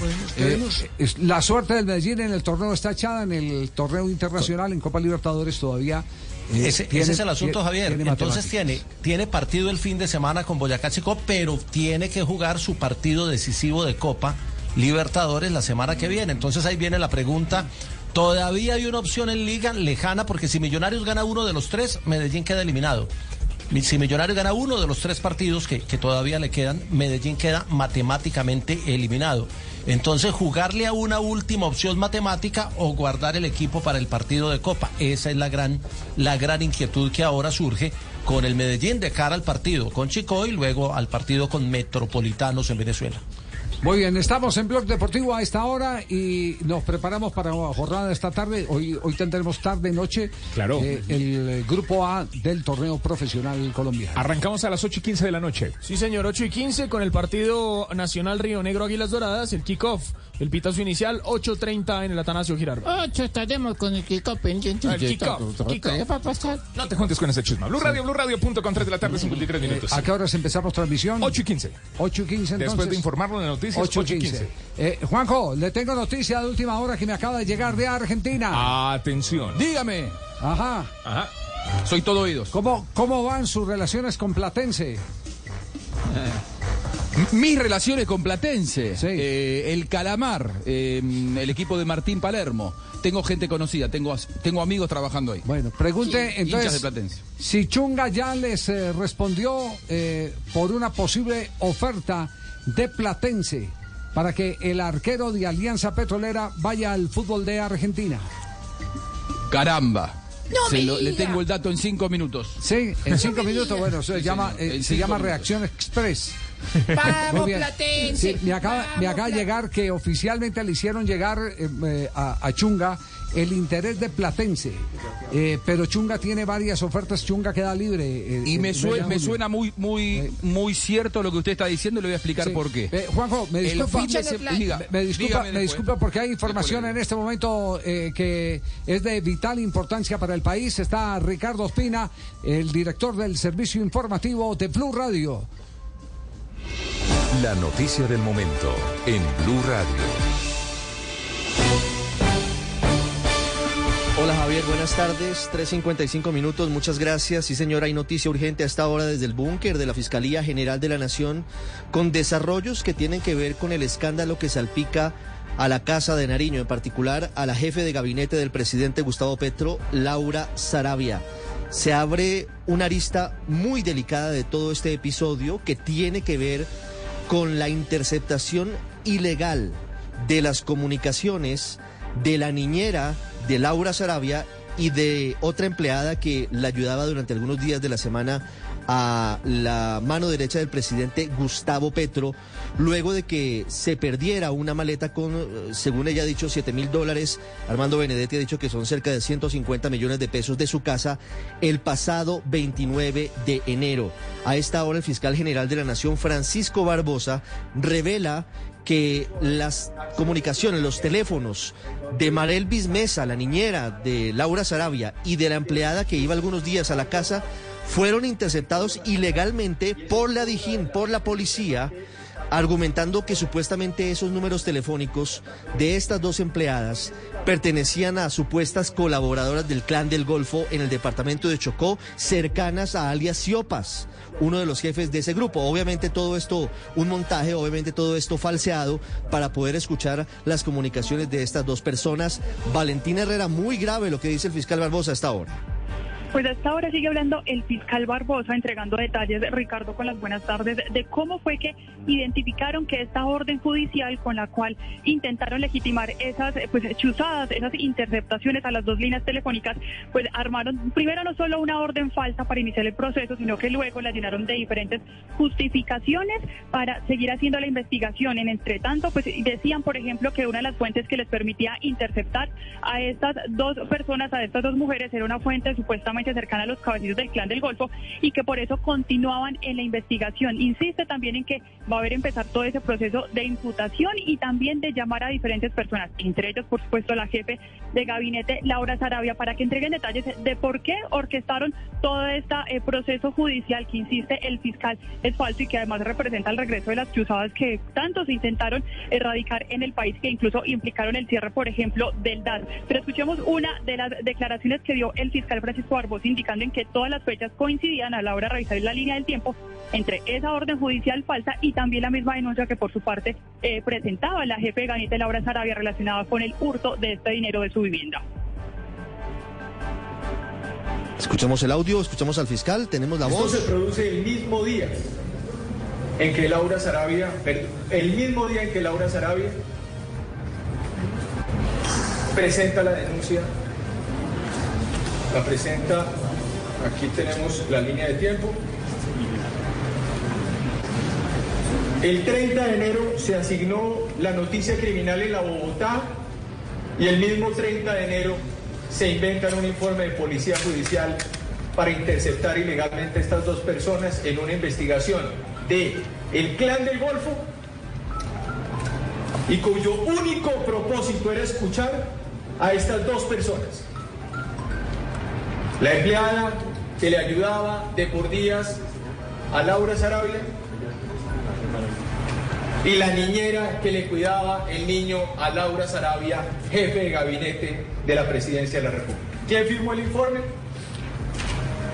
Lo firmó un miembro investigador criminal de la Policía Nacional. Recuerden ustedes. 3.58 minutos, el fiscal general Francisco Barbosa desde el búnker de la Fiscalía. A esta hora la vicefiscal Marta Yanet Mancera entrega más detalles, responde preguntas de los medios de comunicación. La línea de tiempo para entender este episodio tiene que ver con la pérdida de una maleta con dinero. No se sabe todavía exactamente qué cantidad. Laura Sarabia ha dicho que son 7 mil dólares producto de los viáticos de sus viajes con el presidente Petro fuera del país. Desde otros sectores como Armando Benedetti dice que eran cerca de 150 millones de pesos. No hay certeza aún sobre cuánto dinero había, pero se perdió una maleta con ese dinero eh, el 29 de enero. El 30 de enero, un día después, dice el fiscal Barbosa, se presentó una denuncia por parte de Laura Sarabia por la pérdida de ese dinero ante la seccional de Bogotá de la Fiscalía y dice el fiscal Barbosa que ese mismo día inicia la interceptación ilegal de los teléfonos de la exniñera de Laura Sarabia y de la persona que le ayuda eh, cocinando y planchando algunos días a Laura Sarabia, Fabiola se llama. Escuchan durante al menos 10 días estas dos líneas aparentemente para saber si tienen que ver con el robo, con la pérdida del dinero, pero haciéndolas pasar y engañando a la justicia, haciendo pasar a estas dos personas como supuestas auxiliadoras del clan del Golfo. La única manera de poder interceptar teléfonos en Colombia es con orden judicial, a través de un juez. Lo que dice el fiscal es que desde la Dijín, desde la Policía Judicial, engañaron al juez del caso que se seguía contra el clan del Golfo y contra alias Siopas, porque los investigadores pidieron que se interceptaran estos dos teléfonos diciendo que supuestamente eran colaboradoras del clan del Golfo, con alias y con otro tipo de detalles. Cuando supo- lo único que había detrás era escuchar si estas personas supuestamente tenían o no relación con la pérdida de dinero de la casa de Laura Sarabia. El fiscal ha dicho además que en los próximos días serán llamados a interrogatorio varios involucrados y otros directamente serán citados a imputación de cargos porque aquí hay delitos, confirma el fiscal, y ha dicho una frase que es muy dura. Lamentablemente las chuzadas han vuelto a Colombia, así comenzó diciendo el fiscal, recordando que en épocas oscuras, como la época del F2 y la época del DAS en el gobierno de Álvaro Uribe, por ejemplo, desde el DAS fueron interceptadas ilegalmente las comunicaciones de, en ese momento, opositores, como el hoy presidente Gustavo Petro, quien fue víctima de esos seguimientos ilegales que hoy se repiten durante su gobierno. Valentina, ¿qué dicen a esta hora en la Fiscalía? A esta hora continúan hablando eh, Ricardo, en este caso la vicefiscal Marta Mancera, porque también van a implicar en este caso, van a sumar a este proceso al eh, embajador de Colombia en Venezuela, Armando Benedetti. Están confirmando que la fiscalía lo va a citar precisamente para corroborar cuáles son los elementos, la información que él tiene teniendo en cuenta esta relación pues, política y muy cercana con la jefe de gabinete, precisamente para ampliar la investigación. Le hemos consultado en este caso también a la Fiscalía, por ejemplo, que quiénes serían esas personas que estarían citadas a este proceso, ya sea a rendir, eh, pues digamos, sus testimonios o incluso podrían caer también en temas de imputación y nos dicen que todos los involucrados, hay que tener en cuenta que este proceso, Ricardo, se dio en la DIGIN cuando estaba la general Olga Salazar, una general con la que ya la misma fiscalía había tenido sus diferentes choques por lo que ocurrió con Aida Merlano y también diferentes cuestionamientos a las prácticas o a las modos que se estaban haciendo los diferentes procedimientos desde la policía, en este caso en la DIGIN. Es la información que sigue desarrollo en este momento. Continúan hablando las declaraciones insisten entonces que van a seguir vinculando. Entre ellos se confirma el caso entonces del embajador de Colombia en Venezuela, Armando Benedetti, y todos los actores judiciales que tengan que ver con esta falsa orden eh, que se hizo para interceptar esas dos líneas telefónicas de dos personas altamente cercanas a la jefe de gabinete, utilizando falsa información y algo supremamente tan grave como la situación con el plan del Golfo Ricardo. Inicialmente será escuchado como testigo Armando Benedetti, embajador de Colombia en Venezuela, para que explique sus mensajes en Twitter de ayer, donde habló de supuestamente la frecuencia con la que se movían dineros en efectivo desde la casa de la jefe de gabinete Laura Sarabia y lo que sabe o sabía sobre supuestas interceptaciones que también lo insinuó el día de ayer en sus mensajes en Twitter. En medio de este escándalo, de esta crisis que sacude al gobierno del presidente Petro, estamos pendientes y estaremos ampliando en minutos en Voz Populi de, lo, de los detalles de la reunión, si ya se está dando o no, que estaba anunciada para hoy entre el presidente Petro y el embajador Armando Benedetti para buscar eh, salidas para saber qué va a pasar en el futuro en torno a esta situación, una guerra de poderes que termina salpicando a la Casa de Nariño en lo que ya va. No se sabe hasta dónde puede salpicar o implicar directamente a la Casa Presidencial, pero sí vincula a dos personas que habrían sido sospechosas de haber robado un dinero de la casa de la jefe de gabinete con espionaje. Le- fueron víctimas de espionaje, fueron víctimas de escuchas ilegales por parte de la Dijín. Cuando fueron sus teléfonos, esto se dice coloquialmente plantados, eh, eh, mediante engaños, llevaron a un juez a que permitiera escuchar esas dos líneas durante algunos días, en principio para saber si tenían o no que ver con el robo de esos recursos de la casa de la jefe de gabinete, Laura Sarabia. 404, información urgente en Blue Radio, ampliación en blurradio.com. Seguimos en Blog Populi porque terminan los deportes y el fútbol y empieza la información con una pizca de humor para nuestra dura realidad con don Jorge Alfredo Vargas. Son las 4 de la tarde, 4 minutos. Blue Radio, BlueRadio.com. Más ampliación de esto en eh, BlueRadio.com y también en Voz Populi. Se va a seguir hablando eh, seguramente de aquí en adelante de las chuzadas. Este, va a ser No, tema por de. Este va a ser tema de- horrible. ¿Qué? Yo prefiero no estar en Colombia en este momento. ¿Por qué? Imagínate, ¿Por qué, Jerry? No, porque joder, las chuzadas y todo eso. Me acordé, me acordé de una anécdota. ¿De una anécdota? Hola, amigo, bienvenido Sí. a la hora con Machi. Sí, Una señora, una señora que iba en Transmilenio. Javier. Sí. Sí, una señora iba en Transmilenio y Pero, pero ¿por qué no saca el tema de las chuzadas? Tiene que ver Porque tiene que ver con- hablando de chuzadas, es una anécdota que tiene que ver con chuzadas. Sí, señor. Ah, bueno. Una señora iba en Transmilenio. Sí, sí. ¿Coyuntura? Sí, aprovechando la coyuntura, el humor, eh, sí, la pista de humor para nuestra dura realidad. dice Se su subió la señora con una caja hacia el Transmilenio y la puso hacia abajo. ¿Una caja cómo? Explique que Una esto es radio. una caja así, una caja cuadrada. Sí. Normalmente las cajas son, Son cuadradas, no son cuadradas. redondas. Sí. señor, muchas gracias. Se sentó la señora y puso Tamaño. así, puso así la, la, la cajita al, a- a donde Ahí, ahí al lado de la silla de ella. Y, y se, y- y pa- se- se- se iba un señor subiendo al, al y, y- y vio ahí la, vio, vio la cajita ahí y yo le dijo a la señora, señor, cuidado, el señor se iba a sentar en la caja, ¿no? porque estaba todo ocupado. Y el señor se subió a terminar y vio la caja y se iba a sentar ahí. Y la señora le dijo, cuidado con los huevos. Y el señor le dijo, ay, qué pena, señora, lleva huevos ahí. Dijo, no, alfileres.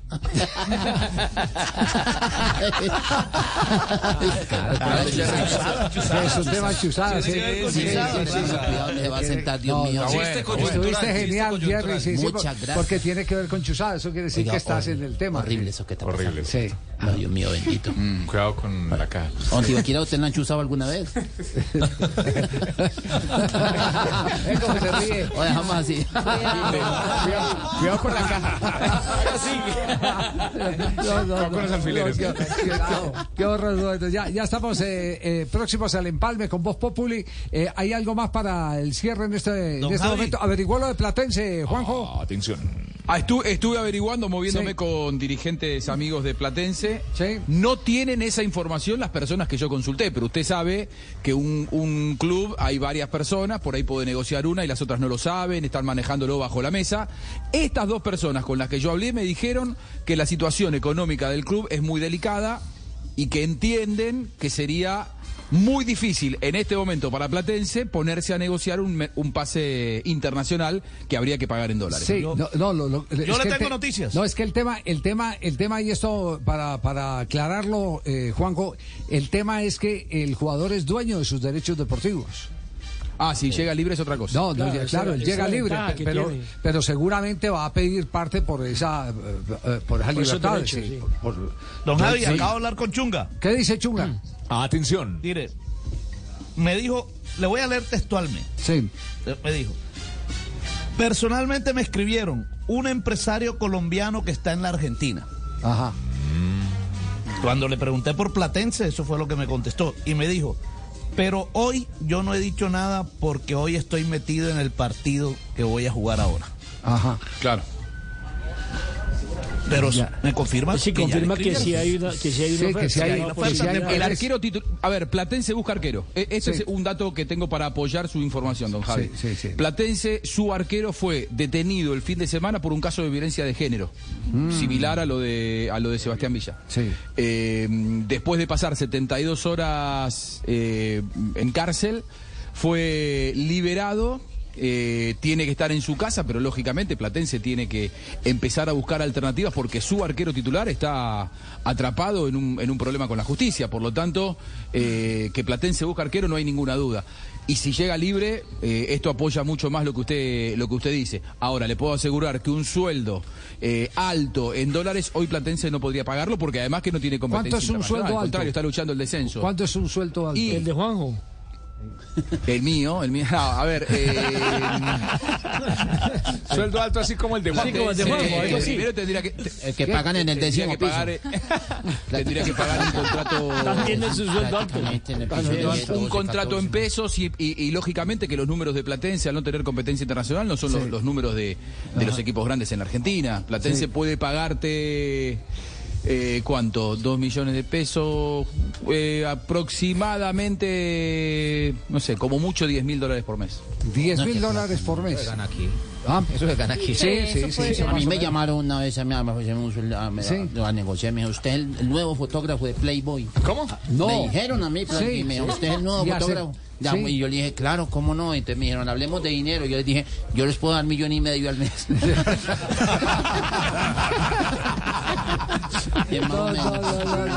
Sí, una con esa, María. O sea, hay que esperar Sí, que Chunga juegue el partido. Sí, sí, sí. No, pero lo que, por- lo que pasa es que también puede, puede estar moviéndose. puede estar la decisión del jugador de decir claro. quiero dar el salto al fútbol argentino, Claro, ¿no? sí. Resigno, gano lo mismo que en Colombia, pero apuesto a que a, a mostrarme la Argentina y después tener un paso a otro equipo más grande. Bueno, muchachos, acaba de llegar ya la plantilla de Voz Populi. La plantilla mayor. Tarcisio, ¿te acordás allá en el barrio Cristóbal cuando nos montaban en el bus de atrás que decíamos al chofer Chusele? Chúsele, Chusele, chúsele, Chusele. chúsele. Sí, Chusele. esa es la- Ahora, ahora por todos lados, Pero- Chusele. Se volvió a poner de Chusele, moda, se se volvió volvió a a poner Hola, de pero moda. hemos pensado que eso ha pasado. sí, que, que eso ya, eso ha que eso pasado. ya no existía. No. Qué chuzadera. Sobre todo una cosa, Javier, lo que está contando Ricardo, Sí. desmenuzando Ricardo lo que dice el fiscal, y es que hacer pasar a la niñera como que fuera un miembro del clan del Golfo para que el juez autorice que sea chuzada. Y lo segundo, que la fiscalía adelante aquí en adelante las investigaciones sin tener en cuenta a la policía porque está desconfiando de la policía. Eso ya son términos muy graves y muy profundos de lo que puede estar pasando. Es que están chuzando a mucha gente. Nuestra colega Vicky Dávila de semana habló ahí de la vez que se reunió, acaba de poner un trino, con la señora eh, Laura, eh, gerente y directora del, eh, del- del- de gabinete de la presidencia, Ah, con que ella se enteró que Vicky Dávila en semana tenía la entrevista con la ex esposa del hijo del presidente Petro. ¿Y por qué sabían? Porque sabía. ¿Por qué sabían todo lo que había dicho? Pues es que... ¿Por qué sabían? Pero, pero desde hace mucho rato, cada que un medio tiene una primicia, eh, la, la revientan por el otro lado, Claro. pero ya tienen la información por reservada. que No, esté. por favor, Eso, por favor. Eso, eso tristemente es lo que está pasando. ¿Qué pasó, Tarcisio? No, seamos ¿Eh? educados. Saludo cordial a todos los que escuchan esta grabación. No, hombre, qué Ah, educación, hombre. ¿qué le pasa? Dec- Grabación. decía mi abuela y que son igualitos. Son igualitos todos, ¿o no, don Felipe Zuleta? No, todo esto, esto todo es muy grave. Ese episodio, Sarabia, Benedetti, el Niñera Gate, como le puso esta mañana Néstor, es muy grave. Y, lo que, y el ingrediente que faltaba, ahí apareció. Porque ya tenemos aviones privados, chantajes, plata en efectivo en maletines, eh, mm, eh, polígrafo, ilegalmente hecho. Eh, bueno, lo, lo, lo único que faltaba eran las chuzadas. Y eso sí es muy grave porque entonces sí quiere decir, por el episodio que usted está contando, que está relatando Jorge Alfredo, cómo se enteró Laura Sarabia de la entrevista de Vicky Dávila con Dave Vázquez. Vicky cuenta que le escribió a Laura Sarabia, le dije, ¿usted por qué sabe que yo hice la entrevista? Y que Laura Sarabia le dijo, "Ah, Le, en Barranquilla le leo se sabe". textualmente lo que acaba de escribir Vicky Ávila, directora de Semana, Sí, Felipe sí, sí, favor. que la traigo a colación, Javier y Felipe, porque tiene que ver con esto. Dice Vicky Dávila, el día que entrevisté a Dey Vázquez, como dice don Felipe, ex esposa de Nicolás Petro, en absoluta reserva, a las pocas horas me llamó Laura Sarabia y me dijo, hiciste una entrevista. Le respondí, ¿a quién? Ella fue categórica, a Dey Vázquez. Yo quedé entre sorprendida, aterrada. Le pregunté, ¿cómo sabe? Ella solo atinó a decirme, en Barranquilla todo se sabe. Óigame esto, Javier. Ay. Cuatro días después, el presidente Petro emitió públicamente la carta en la que le pedía a la fiscalía que investigara a su hijo Nicolás y a su hermano Juan Fernando, que aquí la registramos en Blue, porque el presidente está pidiendo que investiguen a su hijo. Era claro, dice Vicky Dávila, que ya tenía toda la información. Pregunta Vicky Dávila, directora de Semana, ¿cómo supo Laura Sarabia? Hoy que estallan las chuzadas en Colombia, me aterro. Es lo que está diciendo el fiscal, Felipe. ¿Nos Pero entre otras cosas porque también cuando le preguntaron a la señora Sarabia eh, cómo había sabido de la entrevista de la ni- niñera, la explicación que dio dijo, ah, no, es que nosotros vimos que le estaban tomando unas fotos de semana y cómo supo que eran para semana. ¿Cómo supo? Es decir, esto es, bueno, es que a esto no le falta nada, qué cosa tan increíble. Y la verdad repugna, Jorge Alfredo, este era el gobierno del cambio, este era el gobierno contra la corrupción, era el gobierno que en su momento tanto criticaba al presidente Petro de decir es que las chuzadas del DAS, que qué porquería, y miren lo que acabaron. Y esto no, esto- y yo creo que esto es, esto es eh, eh, eh, la punta del iceberg, ¿no? De lo que se puede, de lo que puede de pasar, lo que, de lo se- que dicen de lo que puede pasar. Obviamente hay que Pero hacer tomarlo- pasar a una empleada doméstica a la que entre otras cosas no le pagaban tampoco prestaciones. Prestaciones. Seguro y yo social. le leí a usted, yo No, le leí a usted ayer. No, no le No, pagaban. no, no le prestaciones. pagaban. No Laura Sarabia no la, no la tenía No. cotizando en pensiones. No. No. Qué vergüenza. Ta- Y fuera de eso, la, la pretenden hacer pasar como un miembro del clan del Golfo. En una investigación y para cuando cuenta- plantarle, para plantar, para plantarle la, la, la, pues la chuzada, como se dice plantar. No, esto mire, esto es un asco. A mí me da pena. Mucho, mucho, mucho. Es un asco. Aquí lo que, aquí, Felipe, aquí lo, y Jorge, aquí lo que está en juego es las libertades de, de- de los ciudadanos colombianos. Y es muy grave, y es muy grave. Están eh, amenazadas las libertades de todos. Y es muy grave, De como, todos, como claro. decimos don Javi y don Felipe, que el fiscal haya dicho que de aquí en adelante la investigación sin la policía, porque la policía involucra a la policía en este momento, que es lo que contaba Ricardo Espina, que tuvo parti- tendría participación, dice la fiscalía en eso. Que cuando ellos dicen, pero ¿por qué están oyendo Claro, a una, la- una niñera que vive en el sur de Bogotá en esto que tiene que ver con el clan del Golfo? ¿Por qué la, por qué la metieron ahí? Es lo que dicen ellos. Porque la policía judicial es la que tiene que pedirle al juez Claro. el que le permita. Porque la plata que se perdió fue bastante. teléfonos. Y, era pla- ¿Y por qué esa Mm. plata en efectivo? Yo le leí ayer, eh, Felipe y Javier, aquí en Voz Populi, los trinos, los trinos de una funcionaria del, de la Casa de Nariño, que recibió mensajes de la niñera, donde está buscando trabajo y donde dice que había renunciado varias veces a la señora Ade. La señora Ade es la esposa de Benedetti, del Ah, embajador. Sí. Y dice, La- buenas la tardes, don Carlos, tengo los chat aquí. Qué pena molestarlo. La señora Ade me dijo que le escribiera para que por favor me haga la liquidación. Trabajé hasta el jueves pasado. Gracias, don Carlos. Hola, le mando a sacar la misma liquidación y se la entrego. Y después la señora dice que no se le perdió, que se le perdió un dinero y yo me iba a robar nada. Mi jefe no ha sabido nada. Mi hijita, yo me la pasé, fue atendiendo a toda su gente en la prensa. Duré seis años y vea, yo esperando que mi jefe me iba ayudar con el apartamento. Ella es bastante difícil, pero Dios sabe que tengo mi conciencia tranquila. había trabajado con Benedetti su esposa y se fue a la casa de niño a pedir trabajo y mientras tanto la estaban chuzando como si fuera clan del Golfo y pidiendo autorización de un juez para chuzarla, Felipe. Pero no solo a, a la, a la niñera, a la señora todos, Mesa, sino a la empleada de Laura Sarabia. También. Entonces, realmente, más, eh, más haber ordenado quién ordenó el polígrafo a la señora Mesa y en virtud de qué. Porque usted no puede mm, poner el polígrafo de la presidencia de la República a- a- al servicio de un problema absolutamente privado y si usted le robó o no su empleada. Entonces también ahí se constituyeron una cantidad de delitos. Esto, no, mire, esto, yo creo que este es un golpe mortal al gobierno del presidente Petro, mortal. Pero sí, sí será, porque parecería que todo lo que pasa en el gobierno... Jorge. Pues... Pero ¿podrá el presidente prescindir de, de Benedetti y Sarabia? No sé, no sé. No sé por qué ¿Qué para tanto algunos- sabe Sarabia de Benedetti, Benedetti de Sarabia y ambos ¿Y del por qué cree que no, Felipe? ¿No sacó a María Isabel Urrutia, no la, no la utilizó en campaña? ah, Sí, de- pero apro- María se Isabel aprovechó Urrutia no la le conocía Por una- no por una razón. No le mucho. conocía, no le conocía los intríngulis al, al, al gobierno. Ah, sí, ese, cierto. ese- ese es un argumento Sí, válido, yo- es un argumento válido. Yo sí, solo señor. quiero poner en consideración también algo que me ha llamado la atención y es la versión del gobierno. Hay una ausencia total de lo que está ocurriendo con el gobierno del presidente Petro en cuanto a la defensa o la argumentación de esto. Porque desde que explotó este escándalo, solo hemos oído una versión y no hay nadie del gobierno que cuente qué está pasando ni que entregue argumentos de lo que ocurrió. Porque cuando está ese vacío tan grande, pues por supuesto que se presenta para toda una cantidad de especulaciones. Y me parece que es un error muy grave por parte del gobierno dejar que minuto a minuto pasen las versiones y no haya una respuesta institucional. Yo creo que ahí el gobierno comete un error al no defenderse o al no decir cuál es su versión de esto.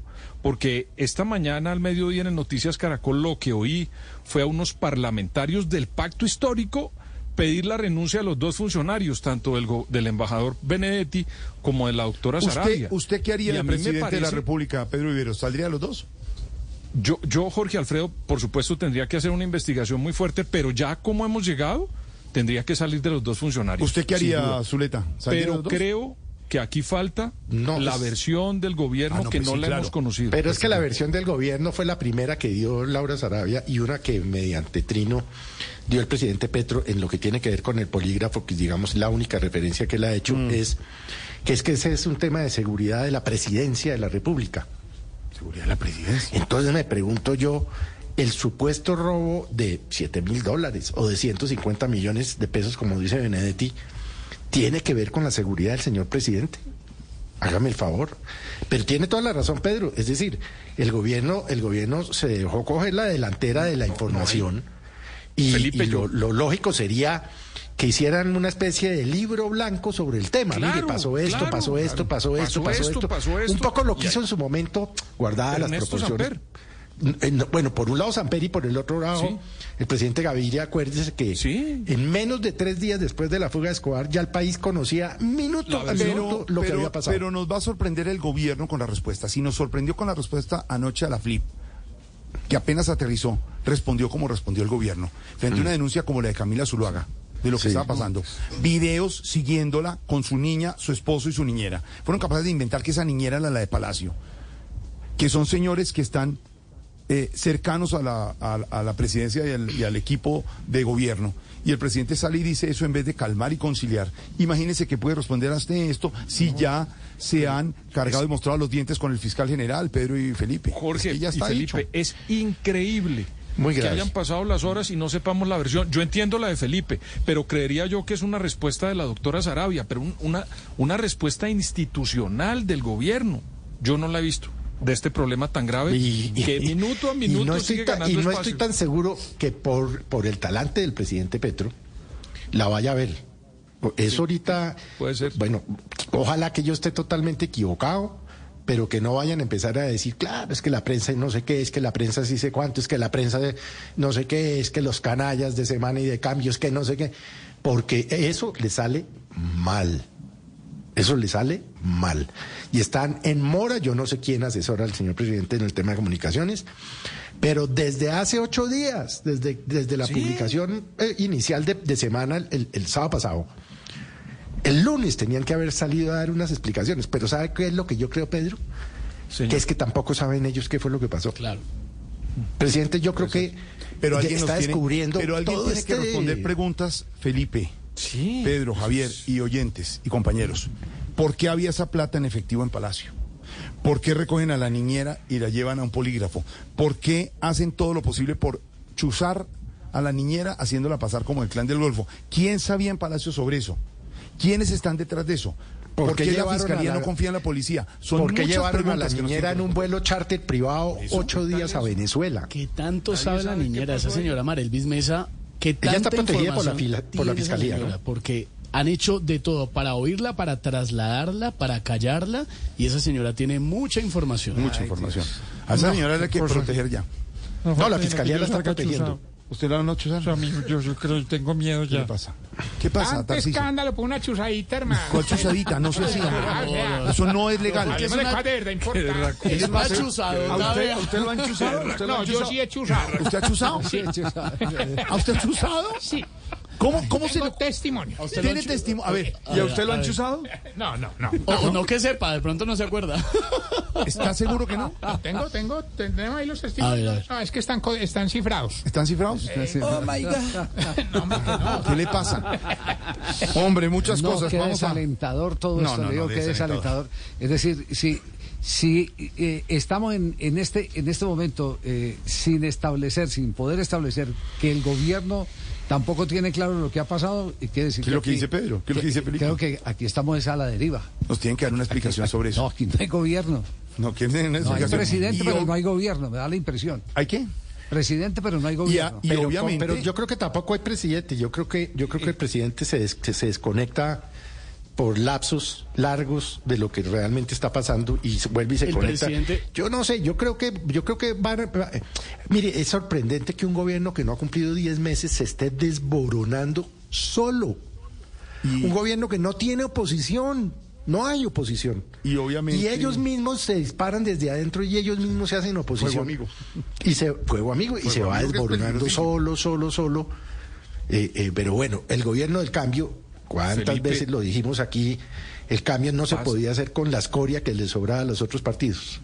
Felipe, pasaron la reforma tributaria como una aplanadora y un mes después rompieron con todo eso. Y Yo es- no y- entiendo. Y están sufriendo en el Congreso. Y la otra, y, y el otro actor del, del rollo es el señor fiscal general de Nación, que por obvias razones está hiper, súper eficiente y en menos de 24 horas, después de un operativo de 18 horas al interior de la Casa de Nariño, como nunca antes visto, está entregando los resultados la fiscalía, pero por obvias razones. Después de todo lo que se dice, que el presidente le dice que es su jefe y él le dice, usted es un este tipo es un irresponsable, pues obviamente la fiscalía tendría que entregar esas declaraciones. Vamos a ver qué dice la Procuraduría y, estaba- y cómo se desarrolla este Estaba tema. diciendo don Felipe que el presidente vive muy aislado y sí, el presidente se aísla mucho y realmente quien le habla siempre al presidente y le cuenta lo que está pasando es Laura Sarabia, que hasta ahora nos estamos enterando. Ah, caramba. Y normalmente, y normalmente a los presidentes le- les pasan dos cosas. No lo digo específicamente por el presidente Petro. Uno, no oyen. Son tercos. No oyen. Y dos, no siempre les cuentan la verdad para no desagradarlos. Les llegan allá y los hacen sentir Es- que todo están haciendo Claro, bien. entonces, ¿Qué pasó con tal cosa? No, presidente, yo sé- eso ya lo estamos manejando. Usted no se Yo- preocupe. yo, no sé la qué. verdad, Felipe, ¿No? esta película yo ya la había sentido en la alcaldía de Bogotá. Sí, Me parece que tiene era- usted toda la razón. Era lo mismo, esta- es la repetición de la cinta. Sí, señor. Sí, Y lo ya- que ya esto ya había pasado. Sí, pero yo, ya, le- ya, ya sí, había pero- pasado. pero yo creo una cosa y les pregunto a ustedes. ¿Pensaban que iba a ser tan rápido en 10 meses No. que se iba a desbordar esto? No, ¿Pensaban que iba a ser así? no, no tan rápido. No, y además verdad, los que votaron por el gobierno del cambio menos hubieran pensado que iban a llegar a ser las mismas porquerías de los otros gobiernos. Y Javier, ¿quiere que le diga algo? Sí. Yo siempre pensé que no iba a ser la repetición de la alcaldía. Yo dije, bueno, este es de Petro y su grupo ya entendieron que eso salió mal, iba a ser otra cosa. Y estoy con usted, está repitiéndose el mismo cuento. Señores, en segundos. Y acuérdese para terminar, ¿Cómo eh, para terminar esta, esta reflexión inicial, Sí, don Felipe. eh, que el presidente eh, es negacionista.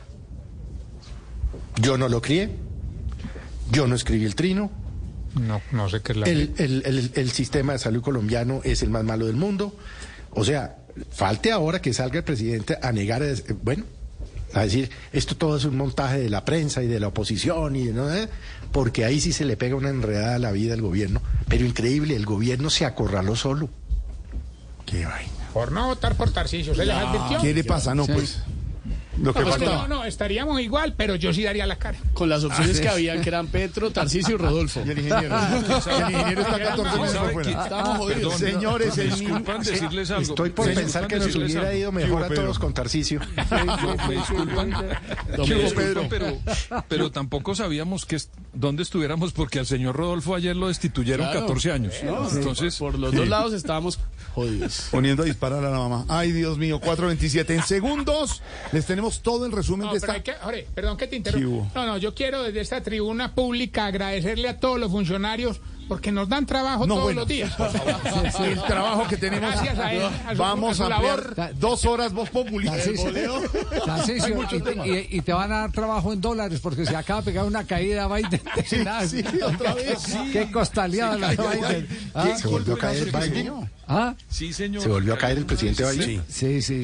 En una armada, Se en una cayó. cosa de la armada o algo así. Sí, sí, sí. Se, se pegó una que costa. pegó una desarmada. Se pegó- pegó En segundos, Biden. 4.28, porque viene una amiga de don Javi hasta ahora. Lo quiere en este mucho, empalme Javi. con el blog ¿Qué? Sí. El Deportivo en segundos, Claro. todo el resumen con don Ricardo Espini y todo el equipo de Noticias eh, Caracol y de Blue Radio sobre lo que está pasando con el escándalo que hemos denominado el Mar Elvis Gate. El Mar Elvis Gate, aquí en Voz Populi, también tenemos el segundo capítulo, don Javi, de la radionovela y la novelón que estamos viviendo en Colombia. No se lo puede perder más adelante, ¿no? Te quedaré pendiente. Ahí le llega una amiga a esta hora, don Javi.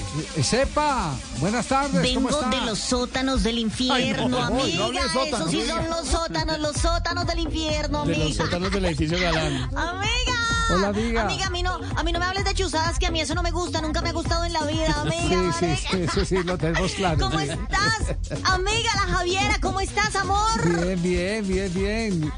¿Y cómo Amiga, vas? ¿cómo, es- ¿Y cómo cómo- están todas las maricas allá, amiga? ¿Cómo está la Jorge Alfreda, Bien, la bien, Estebana. Bien, bien, la amiga.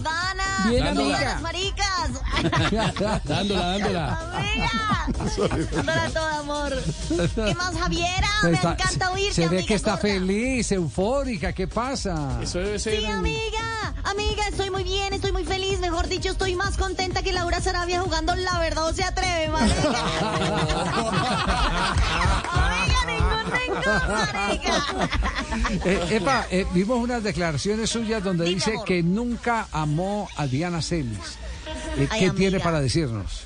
Mira, amiga, la verdad es que yo en esa relación siempre estuve como Roy Barreras, amiga. ¿Cómo, cómo?